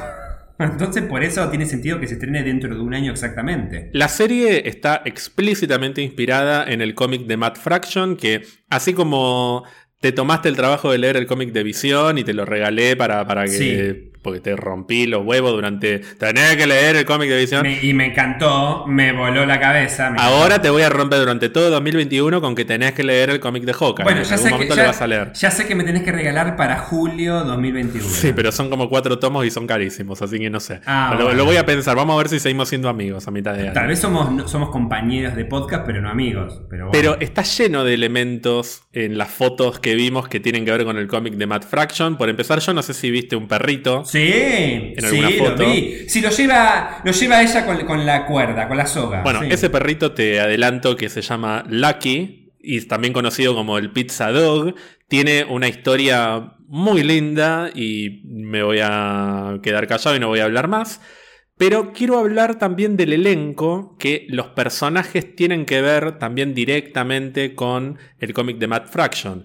Tenemos, por empezar, y acá me quiero poner de pie, para hablar de la primera, primerísima actriz a quien yo amo, Vera Farmiga, también conocida como la señora Bates de ah. Bates Motel. Y mucha gente también la conoce como la del conjuro. Pero bueno, es una actriz de la concha de su madre. Vos la viste también en una de las mejores películas de monstruos de los últimos tiempos, que es Godzilla vs. Kong. ¡Ay, sí! ¡Ay, es verdad! Bueno, pero es muy buena. Pensé que estaba siendo irónico. Pensé que estaba siendo irónico, pero a vos, te- a vos amás Godzilla. No, Godzilla vs. Kong. No, Godzilla vs. Kong no, Godzilla King of Monsters. Godzilla vs. Kong es la que se estrena ahora, no importa, me entendiste. Ah, por eso no. Bueno, no importa, igual te entendí. Volviendo a Hawkeye. Volvamos a Hawkeye. Sí, eh, no, alta actriz, boludo. No sabía que iba a estar ella. Es una gran actriz que va a ser de la madre de Kate, va a ser de Eleanor Bishop. Pero además tenemos a un actor que vos cuando lo viste en el evento dijiste, ¡ay, qué chango! Hay dos. Es Frafi. Hay dos chongos, pero hay uno más que el otro, sí. No, no, no, para, para, para. No, porque te estás confundiendo. Hay un actor que es Frafi, Sí. que va a interpretar a Cassie. Cassie es eh, la abreviatura de Casimirs Kasimirczak. También conocido como el payaso de Clown, es un personaje que yo en algún momento del año te adelanté que estaban buscando para la serie. Y a vos te gustó el actor, pero vos te estás confundiendo con los directores. ¡Ah, los directores! Sí. es verdad. Que decía, que mira esos dos chongos. Son los directores, Gonzalo. Sí, pero son- ¿Esos son los directores? No, pero, pero son los directores de Miss Marvel, no de Hawkeye. Vos te quedaste pensando en los Ah, directores, me quedé- me en Adil El Albi y Bilal Fala, que Sí. son los directores de Mira, me puse colorado, boludo. Porque eran Pero sí, porque son no dos chongos son muy terribles. chongos, boludo. Además, cu- deben como, no sé, 25 años. Bueno, no importa. Otro actor que es parte de Hawkeye es Tony Dalton, interpreta un personaje que se llama Jack Duquesne y que si conocés más o menos la historia de los cómics de Hawkeye, sabés que es un personaje muy conocido llamado Swordsman o el espadachín y que está directamente vinculado a los orígenes de Hawkeye. También hay una actriz llamada Alacua Cox que va a interpretar a Maya López, que en los cómics es conocida también como Echo y que en su momento también llevó puesto el manto de Ronin, Ah, con lo cual podemos inferir que la serie va a tocar de alguna manera u el otra periodo de Ronin. el periodo de Clint como Ronin en Endgame. No, ¿sabés qué quiero ver? Aunque sea un poquito, que claramente, ¿eh? Quiero ver las consecuencias de Clint del sacrificio de Natalia. Quiero que todavía le impacte. Quiero que todavía le quede esa cosa como diciendo, mi, mi fiel compañera, amiga, amante, todo lo que fue, no tiene que haber muerto en vano. Qué casualidad, porque te tenía que dar una buena noticia, ¿Qué? que en las últimas semanas nos enteramos, yo creo que vos no lo sabés, que también va a participar de la serie Florence Pugh, que en Black Widow interpreta a Yelena Belova. Es decir, la heredera de la viuda negra va a estar en Hawkeye. Mentira. ¿Cómo y por qué? No lo sabemos, pero Ay, ¿en se puede serio? especular hasta las 3 de la mañana con esto. No, boludo. Es para hacer un capítulo especial especulando qué va a ser. No, me encantó. ¿Habrá un homenaje a la viuda negra? ¿Tendrá su, su funeral público como se lo merece? ¿Y están los personajes que tienen que ver con ella? ¿Se reencontrarán íntimamente Clint y Elena en el cementerio para hablar de ella? ¿Aparecerá como una enemiga? ¿Aparecerá como una aliada? Ay, me muero. No lo sabemos. Me caigo de culo. Posta. Al igual que Miss Marvel, Hawkeye se está filmando en este momento. ¿Qué expectativa tenés? Expectativas. Eh, a mí lo que pasa que mm, Hawkeye siempre me gustó mucho como personaje. Kate Bishop, vos sabés que es una de las grandes fundadoras de los jóvenes Vengadores. Pero acá no está como en WandaVision que, ay, aparecerá Billy, aparecerá Wiccan, aparecerá... No, acá es Kate Bishop. Entonces yo te pondría un 8.50. No quiero tirar a 9 porque ya puse a 2 en 9, así que 8.50. Yo estoy en 9 y creo que en algún momento se va a convertir en un 10. Porque el personaje de Kate Bishop es uno de mis favoritos de los Young Avengers. Sí, para muchos es uno de los mejores. Me encanta la actriz que eligieron, me encanta el elenco de la serie, me encanta el cómic en el que está basado, me encanta que Sí, esté explícitamente basado en el cómic porque Sí. está lleno de referencias en las fotos que vimos y todavía no vimos un tráiler. Está Yelena Belova, no sé, es como No, que... y, y- y no es menor, pero digo, es la primera serie que vamos a ver, no sabemos, pero digo, a uno de los seis fundadores eh, de los Avengers, de nuestros Avengers, entonces, y va a estar ahí como coprotagonista, entonces, vamos a ver literalmente el legado en seis episodios de cómo se traspasa de uno a otro. No sabemos qué va a pasar con Clint, pero digo, vamos a ver a nuestro Hawkeye, al que vimos ahí en, en la primera de Thor como cameo, en Avengers y en adelante. Entonces es, va- es, es lindo también como cierre de su personaje. Y si Black Widow es una película que sentimos que ya vimos y que un poco ya quedó como relegada lamentablemente, hay otra película que ya se filmó, de hecho estoy seguro de que existe un tráiler y todavía no lo podemos ver y que hay mucha gente pidiendo que, Sí.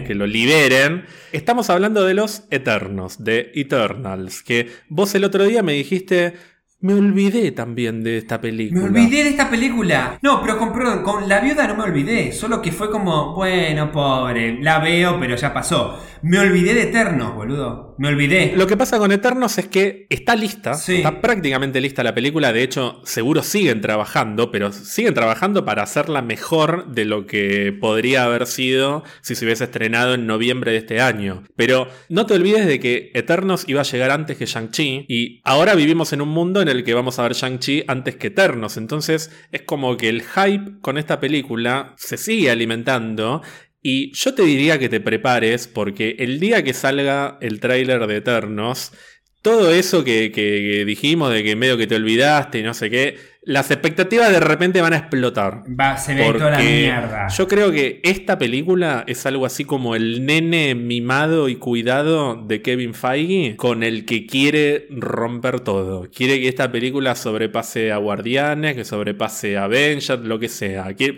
Yo estoy seguro de que se quieren ganar un Oscar con esta película. Eh, la directora es Chloe Zhao, que es una directora que está multipremiada por todos lados, que acaba de estrenar una película que tiene como millones de críticas positivas, que es como la mejor película de 2020. Ay, ¿cuál? Nomadland ¿Cuál? se llama, que la quiero ver. Las películas anteriores que hizo me parecieron maravillosas fotográficamente y, y narrativamente. Y lo que se sabe de esta película... Por, por alguna gente que vio algunas escenas en alguna Comic Con y, y- y por algunas entrevistas que dio la directora, eleva mis expectativas hasta un 20, no un 10. Así que prepárate para cuando este año salga el tráiler de Eternals, es lo único que digo. Dos cosas. Primero, em, después de todo lo que dijiste la directora, viste que eh, antes, yo no creo que ya tanto ahora, me parece que Kevin, la, la impronta de Kevin logró eh, romper esta cosa de que había directores o compositores o guionistas que no querían trabajar en Marvel porque era como muy condicionado. Y yo creo que Kevin rompió con esto de que, che, se puede hacer realmente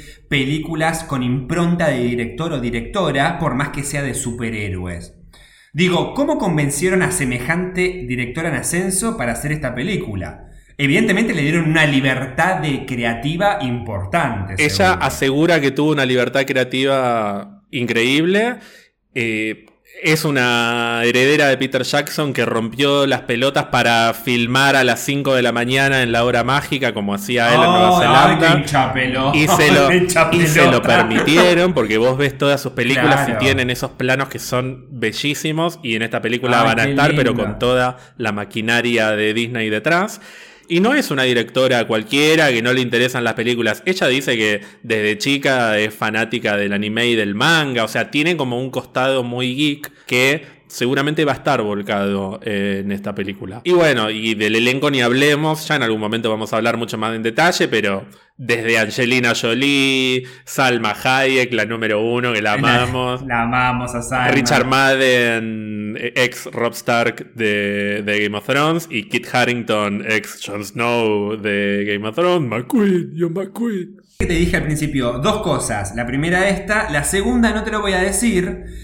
Tiene que ver con un poquito que esto que acabas de mencionar, que, que Kevin se quiere ganar el Oscar con esta película. Yo creo que Kevin se quiere ganar el Oscar con otra película, pero que ya implica hablar de la secuela de otra película, que ya vamos a Ay, qué hablar. quilombo, muy complicado, no entendí Ay, nada. sí, se entendió lo que dije. ¿Y vos hablas de Black Panther 2? Black Panther 2, Black Panther 2. Ok. Yo digo, Black Panther estuvo nominada a mejor película.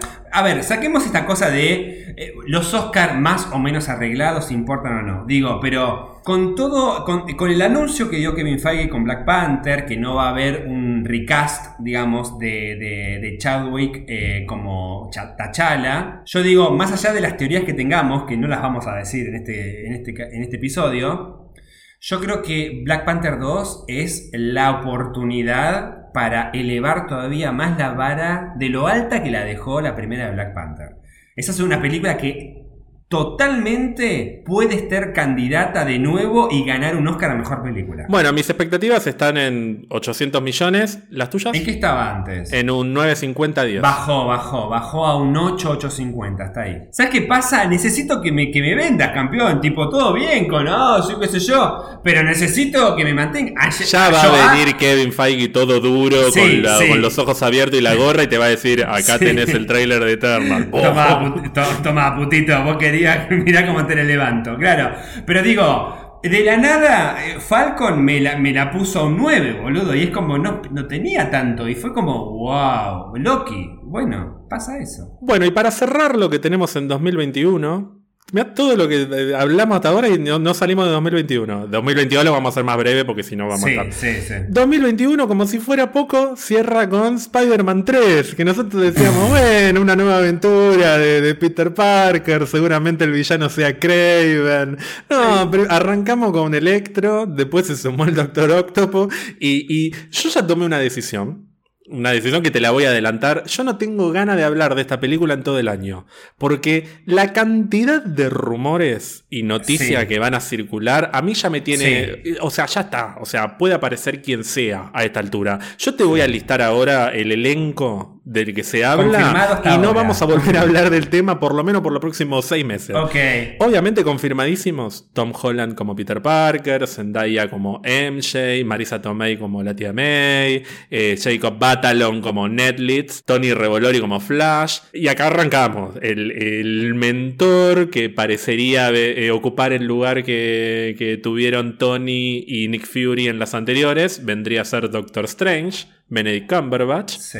y después empezamos a tener la noticia de Electro, después la noticia de Doctor Octopus, y se fue ampliando todo con los rumores hasta que en este momento tenemos Sí. rumoreado o semi confirmado por, por diferentes fuentes serias tipo, tipo Variety, Deadline, y además porque le sacaron un par de fotos en lo que parecería ser una prueba de traje o, no sé qué. Toby Maguire como Peter Parker. Ay, me muero. Ay, boludo. ¿Qué- ¿Pero que Semi- lo decís? Sí. Semi confirmada Kirsten Dunst, también conocida como Nosotras hicimos las mejores Las películas de. Spider-Man, las nuevas son una bosta. Bueno, acá la mirá, mirá cómo Mary Jane Watson.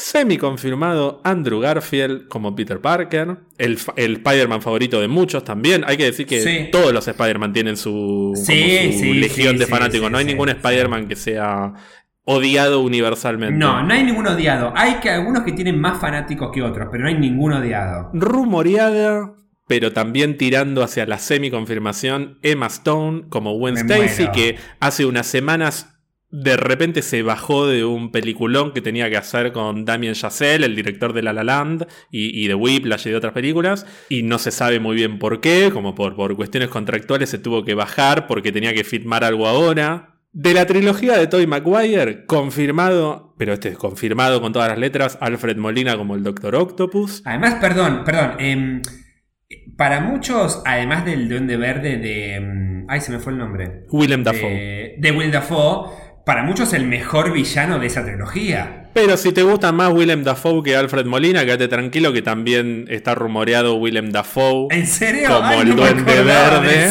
Está rumoreado. to- Esto yo hice un filtro, porque si no está rumoreado hasta el tío Ben muerto. Se rumorea también Thomas Hayden Church como Sandman de Spider-Man No, 3 ¿me de estás 2000. jodiendo? Sí, no te estoy jodiendo.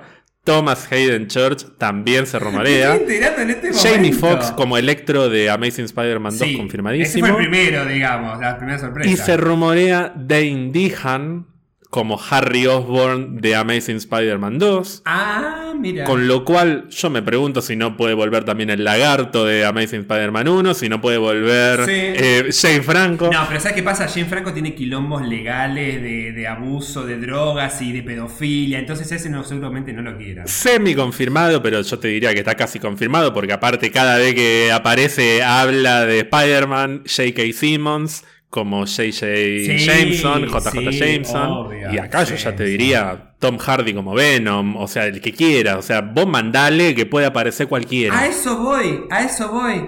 ¿Y si Tom Hardy aparece en otra línea temporal como el Bueno. Venom de otra línea temporal? No, pará, dos cosas que ya te dije.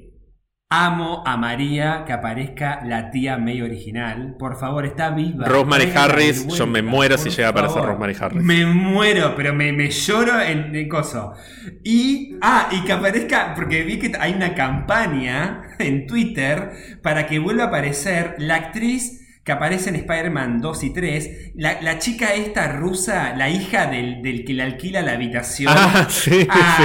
La que le da las galletitas a Peter la la, la saga de Tobey Maguire. La que es muy flaquita. Hay campaña para que ella vuelva a aparecer. o sea, ya está. Que aparezcan todos, boludo. Y además de todo esto, antes del evento de Kevin Feige, ahora parece que nos olvidamos, pero una fuente en la que yo confío bastante, que es Charles Murphy del sitio Murphy's Multiverse, dijo que Charlie Cox volvería a interpretar a Daredevil en la tercera de Spider-Man. Ya nos olvidamos de esto porque Ay, parece que fue hace millones de años sí. con todas estas noticias. Pero parecería que Daredevil podría estar en Spider-Man 3 y a partir de ahí se empezó a hablar un poco más de, de personajes de Netflix. En algún momento lo, lo vamos a volver a tocar ese tema, que para mí ya estaba olvidado por completo. Y además de esto, algunas personas que también son dentro de todo confiables siguen poniendo el acento en que a pesar de que todo esto parece un quilombo, la película va a seguir siendo una película sobre Tom Holland. No van a ser solo cameos estas participaciones, van a estar integradas a la historia, pero no va a ser un quilombo. La película va a estar centrada en Tom Holland. Andás a ver, no sé si esto es así, pero es lo que se está hablando. Por lo cual también habría un villano propio de la película, que es el que se venía rumoreando hace tiempo, que es Craven, acompañado por Scorpion, que volvería de la primera Homecoming. A mí me hace ruido que todavía no haya un actor confirmado para Craven. Es, es todo muy raro, porque la película ya se está filmando, así que... mm, Para mí va a ser un, un actor muy importante. Sí, pero la película ya se está filmando y no hay noticias, entonces eso es lo que me llama la atención. Pero nada, me parece que más, más pronto que tarde nos vamos a terminar enterando. Yo te había dicho a principio del episodio que tenía una teoría con Spider-Man, que en realidad tengo dos. Hay una posibilidad de que Peter continúe en el MCU y una posibilidad de que se vaya. Eso es lo que yo supongo. Yo preferiría que se quede, pero no descartaría que el personaje de Peter Parker, interpretado por Tom Holland, entre comillas, muera en el MCU o que parezca que muere y en realidad lo que pasa es que al final de Spider-Man 3 se va a otro universo. Como por ejemplo el de Sony, yo me imaginé una escena final, viste así como Homecoming termina con la tía May diciendo what the fuck y Far From Home termina con Peter diciendo what the fuck. Sí. Mirá si Spider-Man 3 termina con Peter despertándose en otro universo y él u otro personaje diciendo what the fuck porque se encontraron con, con- No sé, me imagino un what the fuck porque Peter está en otro universo.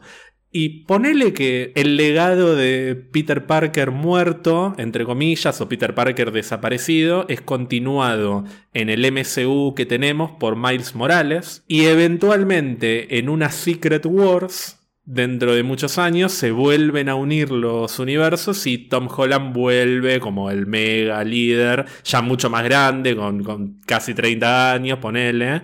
Y Miles Morales como un segundo Spider-Man. Yo me, me quedé pensando en estos últimos días en esta posibilidad que permitiría que Peter tenga su trilogía en el MCU dirigida Sí. por John Watts, que ya sabemos que después de esta película se va a hacer otra cosa de la cual hablamos dentro de un Sí. ratito, y que pase a tener una nueva trilogía, quizá más enfocada en Sony, en Venom, en otros personajes y que eventualmente vuelva. No lo sé, eh, lo tiro como una de múltiples posibilidades. Eso, a ver, Ger, eh, vos eh, recién hace cinco minutos me dijiste, no quiero volver a ver esta película porque la verdad que es como básicamente pueden estar todos. Bueno, con Spider-Man me parece que pasa eso.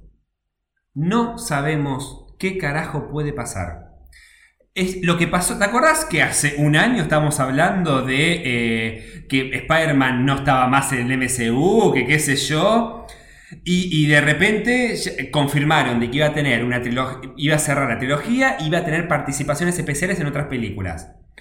Esto que te vamos viendo en Spider-Man 3 que se avecina ¿Habrá sido parte de ese acuerdo? ¿O ya Sony y Disney volvieron a tener otro acuerdo con los derechos de Spider-Man? Sabemos que los acuerdos cambiaron varias veces en este tiempo y en estos últimos días empezó a circular un rumor del cual yo no, no, sé qué tan confiable será, no termino de creer porque la verdad que desde que empezaron a salir estas noticias se multiplicaron los rumores sobre Spider-Man, pero parecería que el acuerdo entre Sony y Marvel se volvió a actualizar. Por eso. Y, y es muy positivo para los dos, así que... Por eso, digo, Ger, eh, podemos especular un montón, pero eh, el, el, universo de Spider-Man es totalmente inestable y va, se va actualizando mes a mes, a diferencia de la fase 4, que podés tener un poco más de previsibilidad.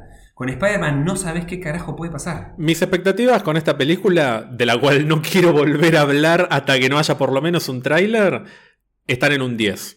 Porque no pueden estar en otro número, porque con todo esto. No, y eh, sí, Más sí. vale que esté buena. O sea, Sí. es peligroso que esté en un 10 esta película, porque el 10 de Eternals o de WandaVision, yo creo que va a terminar eh, justificándose y van a estar a la altura. Esta película puede ser la mejor película de Spider-Man de todos los tiempos o puede ser una bomba atómica que, que destruya todo. Así que cautela y, y paciencia y prudencia. Por eso Sí. no quiero volver a hablar. Está en un 10 para mí. El tema es que, ¿sabes qué quiero? Igual yo no quiero que eh, eh, Watts ¿no? John El Watts. director, John Watts. Eh, yo no creo que sea tan boludo como para dejarse llevar que el guion sea medio choto, pero compensamos con el multiverso de Spider-Man. Yo no creo que ni Kevin ni John Watts sean tan boludos para decir, bueno, eh, el, el- el guion básico y, eh, se compensa con que la gente va a ir a ver la película porque van a estar los tres Spider-Man juntos. Yo creo que la película va a estar buena y me gustaría que los cameos o no cameos, participaciones especiales, sean un complemento importante. Pero yo creo que tiene que cerrar esta trilogía, esta primera trilogía de, de Tom Holland tiene que cerrar. Con más o menos cameos, pero tiene que cerrar en sí mismo. Muy tranqui, todo esto es lo que tenemos en 2021. Tranquilísimo. Como, como- sí. como para arrancar la fase 4, ¿no? Despacito. Muy rápidamente vamos a ver lo que hay en 2022 y adelante, poniendo el foco en las últimas novedades que tuvimos en estos días. A nivel películas, en 2022 tenemos por lo menos cuatro, después te digo por qué por lo menos, pero por lo menos tendríamos en marzo Doctor Strange in the Multiverse of Madness, Vamos. marzo de 2022. Confirmado, por fin, aunque ya lo sabíamos, que el director va a ser nada más y nada menos que Sam Raimi. Y además Kevin Feige dijo el otro día que los eventos de Doctor Strange van a estar conectados, no casualmente, con los de Spider-Man 3, que fue lo único que dijo de Spider-Man en ese evento porque es una película compartida con Sony. ¿Qué sabemos de esta película? Que en el elenco van a estar Benedict Cumberbatch como el Doctor Strange, Elizabeth Olsen como Wanda, obviamente, y que además vuelven Benedict Wong como Wong, Chiwetel Ejiofor como Mordo, y nos enteramos estos, en estos últimos días también Ah. que vuelve, a, pesar de que habían dicho que no. Rachel McAdams como Christine Palmer, que me encanta. Se confirmó en el evento también algo que habíamos adelantado en su momento, que Sochi Gómez, una actriz mexicana o de, o de ascendencia mexicana, va a interpretar a nada más y nada menos que América Chávez, otro personaje Sí. importantísimo, miembro de los Jóvenes Vengadores, de quien hablamos muchísimo Sí. en su momento.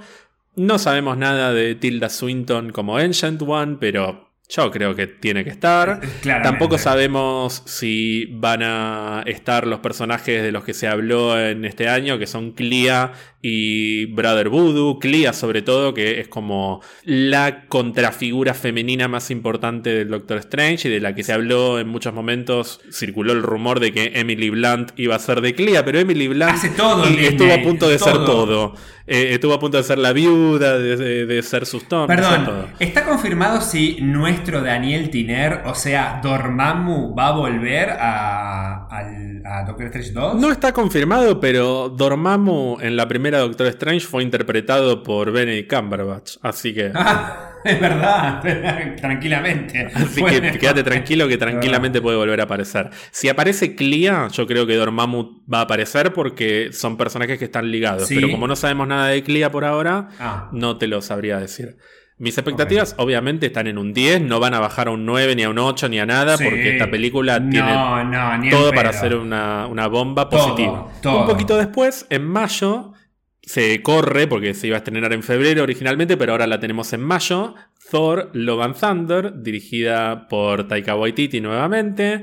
Sabemos que vuelve Thor eh, Chris Hemsworth, sabemos que vuelve Tessa Thompson Valkyria, sabemos que va a estar la número uno Natalie Portman como Jane Foster, Mighty Thor. Ella ya reveló que el personaje se va a llamar Mighty Thor y hay que ponerle un bozal porque no para de hablar. Natalie Portman cada vez que la entrevistan habla de esta otra, otra, otra, que Confirmó que va a tener cáncer igual que en los cómics, lo cual me, me entusiasma muchísimo. Ya hablamos muchas veces de la capacidad que que tiene Taika Waititi para mezclar el humor con el drama y es algo que quiero ver en esta película. Ya eh, quien envió Jojo Rabbit sabe que tiene la capacidad de mezclar drama eh, y, humor bizarro. Confirmado también Christian Bale como Gore, el carnicero de dioses, uno de los villanos más importantes de Thor, del cual en algún momento vamos a hablar un poco más en detalle porque a mí me fascina. Yo me acuerdo que vos me dijiste, para mí Christian Bale va a ser este personaje y efectivamente fue este Gore el asesino de dioses. Y además de todo esto, sabemos que por lo menos Vin Diesel y Chris Pratt van a estar como Star-Lord y Groot, y yo te diría que te prepare para que estén todos los demás,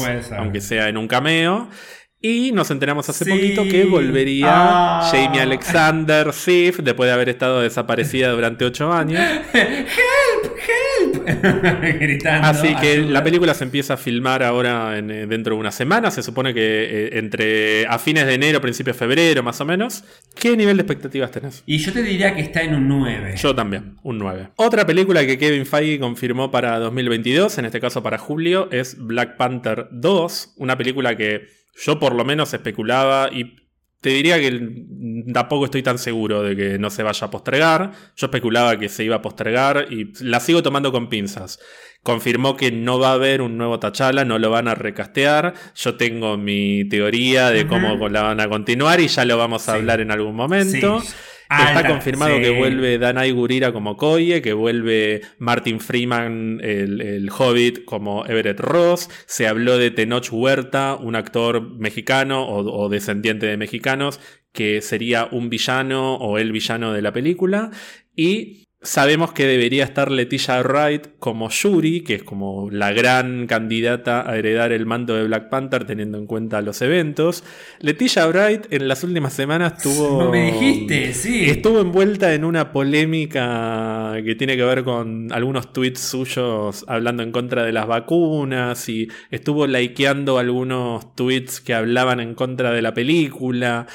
Eh, están pasando cosas raras en el mundo de Black Panther. Yo te digo que el ratón cuando se pasa de merca se pone, se pone violento y tengo miedo que tenga una discusión muy grave con Leticia Wright y haya un problema en esta película. Por eso también la tomo con pinzas. Perdón, y nuestra querida Bassett, ¿cómo era? Eh, no, nuestra querida Reina Madre. Eh, Angela Bassett como Ramonda. No está confirmada, pero yo creo que tiene que volver. Ay, tiene que estar, Yo te diría que te prepares para que el grueso del elenco de Black Panther vuelvan, Baku también, o sea, todos. ¿Qué, con lo poco que sabemos de esta película, ¿qué expectativas tenés? Ay, eh, eh, es una excepción. Con lo poco que sabemos, es un 9 por lo menos. Necesito. Yo tengo pocas expectativas por la película, con, porque no sabemos nada, o sea, tengo un 7.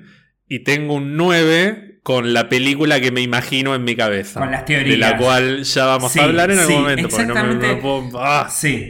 Eh, eh, el tema es, yo siento como que, pero ¿sabes qué me pasa? Ya, ya, llegué al punto de que si no se cumple la teoría que tenemos, siento que la película es una mierda. Porque está tan bien la teoría que tenemos que tiene que ser así.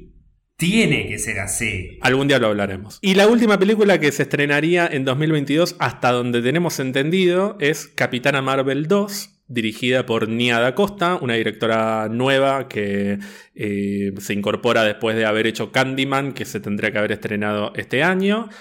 Además de Brie Larson como la Capitana Marvel, está confirmada Tiona Parris como Mónica Rambeau, que sería la nenita de la 1 y que aparece muy prominentemente en WandaVision, sobre todo en este último tráiler, hay una gran escena con ella. Y además está confirmada también Iman Belani como Kamala Khan, o sea, Miss Marvel. Dos motivos por los cuales sabemos que la película va a transcurrir en el presente. Se sabe muy poco de esto, pero es Capitana Marvel, es uno de mis personajes favoritos. Me encanta la actriz que eligieron para Mónica, aunque todavía no la vimos eh, consolidada en un episodio. Tengo expectativas por Miss Marvel, tengo expectativas por a dónde puede deparar eh, eh, la historia de la capitana con los, con los Kree, con los Skrull, con lo que sea. Yo tengo un 9 sin saber nada de esta película. Así nomás te digo. 8.50. Y yo te decía que es la última hasta donde tenemos entendido. ¿Por qué? Porque en el evento se habló de Ant-Man and the Wasp Quantum Mania, dirigida por eh, Peyton Reed, el mismo director de las otras dos. Es una película que tiene todo listo para salir a la acción. Eh, está el elenco, está el director. Michelle Pfeiffer entró en modo Natalie Portman en estos últimos días, se la pasa hablando de la película y actualizó su Instagram y puso Ant-Man and the Wasp Quantum Mania en 2022 y después lo tuvo que sacar. Pobre. Vino, los francotiradores del ratón, le dijeron que lo sacara. Yo no descartaría que se estrene también en 2022, no sé en qué momento porque está como muy cargado, pero yo insisto con que Black Panther la tomó con pinzas, así que para mí existe una posibilidad de que Black Panther eh, se postergue un poquito y se adelante Ant-Man. Todavía no hay fecha y me parece que tiene que ver con eso. Es una intuición mía. Me parece que no tiene fecha porque no terminaron de definir al 100% cómo va a ser el 2022. Lo que sabemos de Ant-Man and the Wasp Quantum Mania es que vuelven los cuatro principales, incluyendo Michelle Pfeiffer, que vos venís insistiendo con que se tiene que lucir y me parece que llegó el momento y se va a lucir. Yo creo que vamos a tener un Hank Pym y una Janet Van Dyne con los trajes. Sí, sí. Sí, definitivamente. Sabemos que va a estar casi Lang ya adolescente barra joven adulta y no va a ser la misma actriz de Endgame, va a ser Catherine Newton, que es una actriz un poco más conocida. Hay mucha polémica con esto porque la actriz medio, la de Endgame medio que se enteró el otro día y, y está como, che, yo quería volver. Yo pensé que iba a ser de casi como nadie me avisó. Y, fue como medio desprolijo el tema, pero bueno, la actriz que va a ser de Cassie es una actriz bastante más conocida. Es la que está en, Detective Pokémon. ¿Es ella? Ay, la amo. Es ella. Es, una muy buena actriz y es muy popular. Me encanta. Y sabemos además que va a estar Jonathan Majors como Kang, que yo te dije hace un rato que para mí lo vamos a ver mucho antes, pero va a ser el villano efectivamente de Ant-Man 3.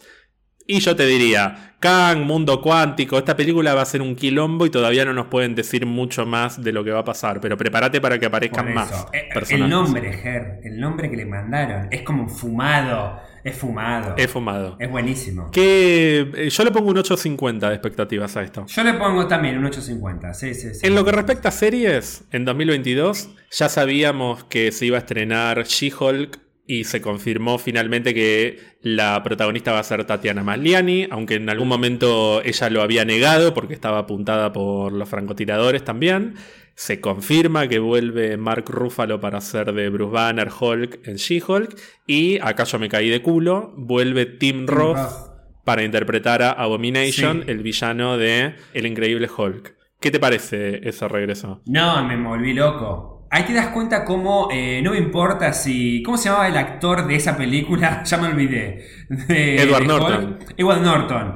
Eh, como diciendo, no me importa, ese no, no lo traemos de vuelta, pero mirá cómo te traigo a Tim Roth de vuelta. Porque además es muy buen actor. Y perdón, ya volvió William Hurt como el General Ross. Vuelve Tim Roth como Abomination. ¡Ah! Me muero. Tiene que volver. Me muero. Tiene que volver ella. Liz Taylor. Ay, por favor, no me hagas esto, porque vos sabés que yo amaría que, vuelva y que esté en pareja con, con Mark Ruffalo, boludo. yo creo que tiene que volver. Y hay rumores. pero bueno. ¿En serio? Hay rumores, no hay nada oficial, hay rumores. Pero bueno, los rumores, y, obvio, Hulk, sí. Lip Tyler. Bueno, solo una mención en particular. Viste que Kevin Feige dijo: eh, Bueno, She-Hulk es abogada, hay que ver qué otros personajes pueden aparecer. Y hay una. En la misma semana en la que se habló de Daredevil. Claro, es más malo que las es arañas malo, que es malo, es malo. Eh, se empieza a filmar en marzo de 2021 y yo sigo teniendo un 8 con She-Hulk, pero va a crecer porque es un personaje que me gusta mucho. ¿Vos en qué estado estás? Siete. Bueno, me parece razonable. Otra serie que llega en 2022 es Moon Knight. No confirmaron si Oscar Isaac va a ser o no Moon Knight, pero Es me verdad. parece que con el historial de casting que tuvimos este año, el único motivo por el cual no fue confirmado es porque no debe estar legalmente cerrado. Pero yo te diría que lo doy por hecho ya. Tal cual. Que Oscar Isaac va a ser Moon Knight. Y no sabemos nada más de la serie, más que eh, el director y, y un par de detalles de producción, pero es una serie que también, al igual que She-Hulk, se empezaría a filmar en marzo de 2021. Así que las dos llegarían a principios de 2022.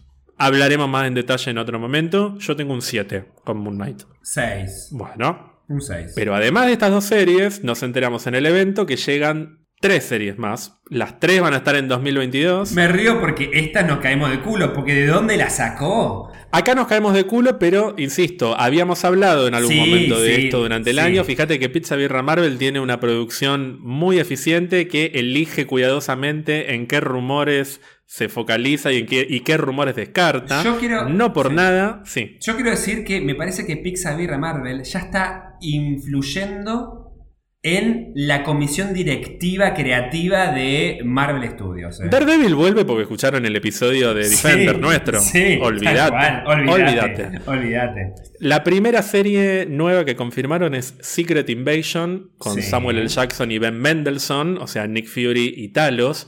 Parecería ser una especie de spin-off de Capitana Marvel que Sí. tiene que ver con la invasión de los Skrull en la Tierra. Es una historia muy conocida en los cómics. No se sabe mucho más de, de esta serie. Yo te diría que te prepares para ver también a Mónica Rambeau, para que esté la capitana, para que tenga una conexión con Capitana Marvel 2 que se estrena o se estrenaría el mismo año. Y se habló en algún momento de que los directores de Capitana Marvel 1 estaban conversando con Marvel Sí. Studios para dirigir un proyecto que muchos asumíamos que iba a ser Miss Marvel y te diría que tiene todas las fichas esta serie para que la dirijan ellos, porque es un spin-off de la primera Capitana Marvel. Vos me dijiste que además de prepararte para todo esto, prepárate para que te sirvan a Hulkling en bandeja. Obviamente, Hulkling, que es un personaje que tiene que ver con los Skrulls y los Kree, creo que va a estar en Secret Invasion, pero creo que no va a ser la primera vez que los veamos. Ay, vos me te decís. lo dejo ahí. Vos me dec- No, porque no, no. Vos me decís que ya va a aparecer en WandaVision. Y yo me caigo, me muero si ya aparece un cameo de él en WandaVision. Las ni te pregunto expectativa de esto.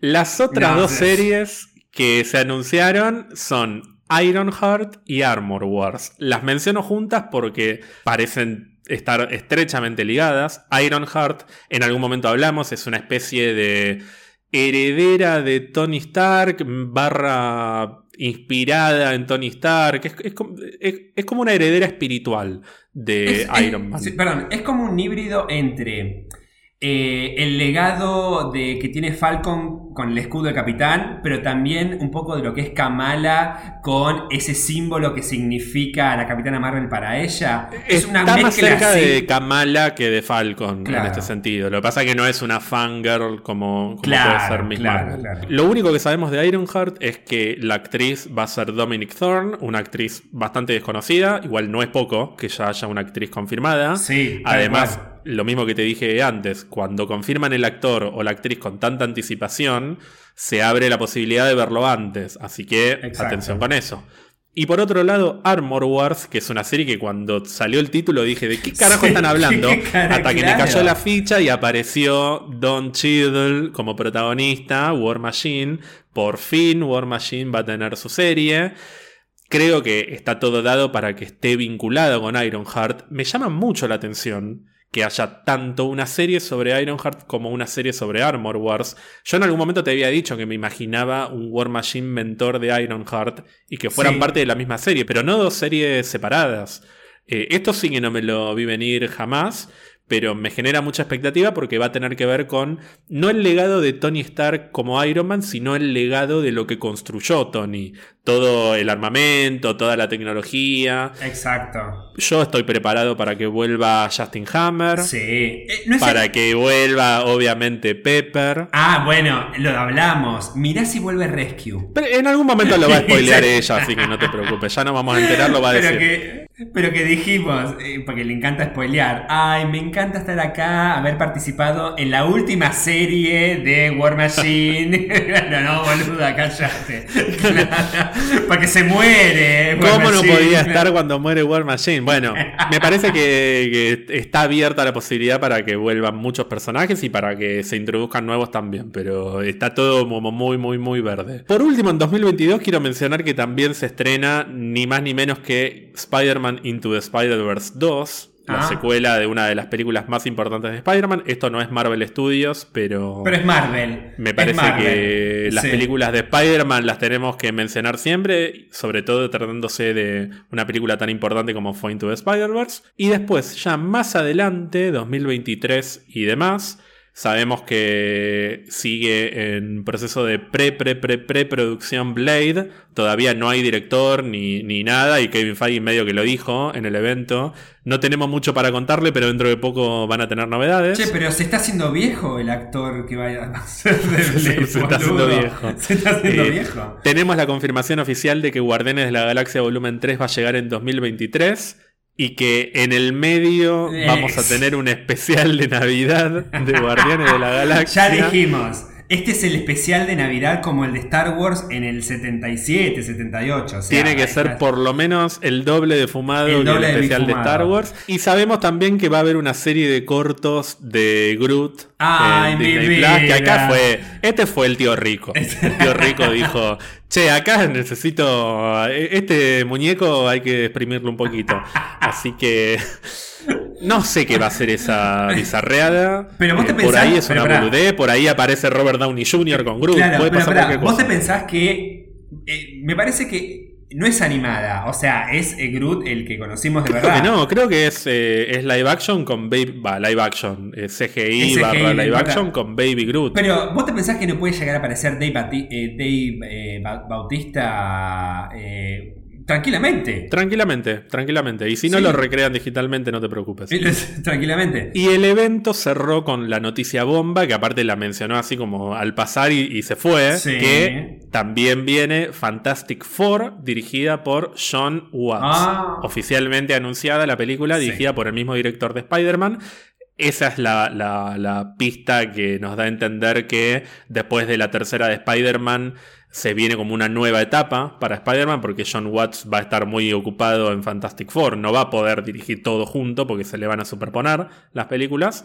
No tenemos actores, no tenemos actrices, pero tenemos lo más importante que es el director. Así que de acá en más, prepárate para tener novedades de los Cuatro Fantásticos. ¿Cómo te cayó que el director? Me encanta, me encanta que sea John Watts. Yo ya empecé a especular, te dije que quiero que, como es el mismo director, aproveche para ir metiendo anticipadamente a Johnny Storm como compañero Ay, de sí. Peter. Hay que ver, Me igual con el- encantaría. Porque si hay algo que no tiene Spider-Man 3 son personajes, ¿no? Entonces, ¿por qué no puede meter también a Johnny Storm? Pero Claro. me encanta, me encanta el, el espíritu que le imprimió a las películas de Spider-Man en el MCU y creo que es lo que necesita los Cuatro Fantásticos, un director con esa visión. Es más, y si ya que estamos, eh, Chris Evans hace un cameo como Johnny Storm de la saga de Cuatro Fantásticos con Jessica Alba, ¿Lo dudás? tranquilamente. ¿Lo dudás que puede pasar? Tranquilamente. O sea, tranquilamente. Bueno, con, durante todo 2021 vamos a estar hablando tanto de lo que vamos a ver en ese año como de lo que se viene después. Esto me parece que es como el gran cierre del año de Pizza Birra Marvel.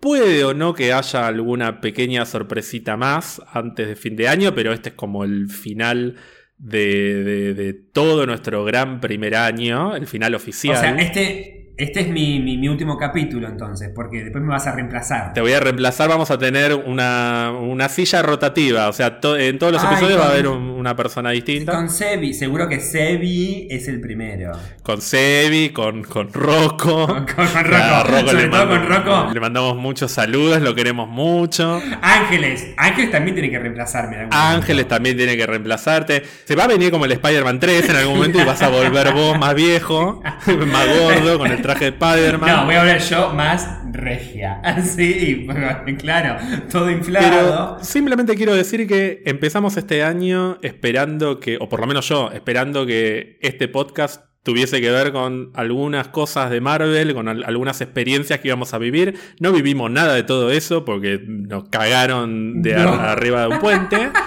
Pero a pesar de todo, estoy muy contento con lo que fue este primer año de Pizza Birra Marvel. Me encantó por poder volver a visitar y recontravisitar estas películas y estas series con vos, con un amigo al que quiero Oh, mucho. oh. Yo también te quiero, sí. Y sos el garante de mi departamento, así que te tengo que tratar bien, por eso te estoy diciendo esto.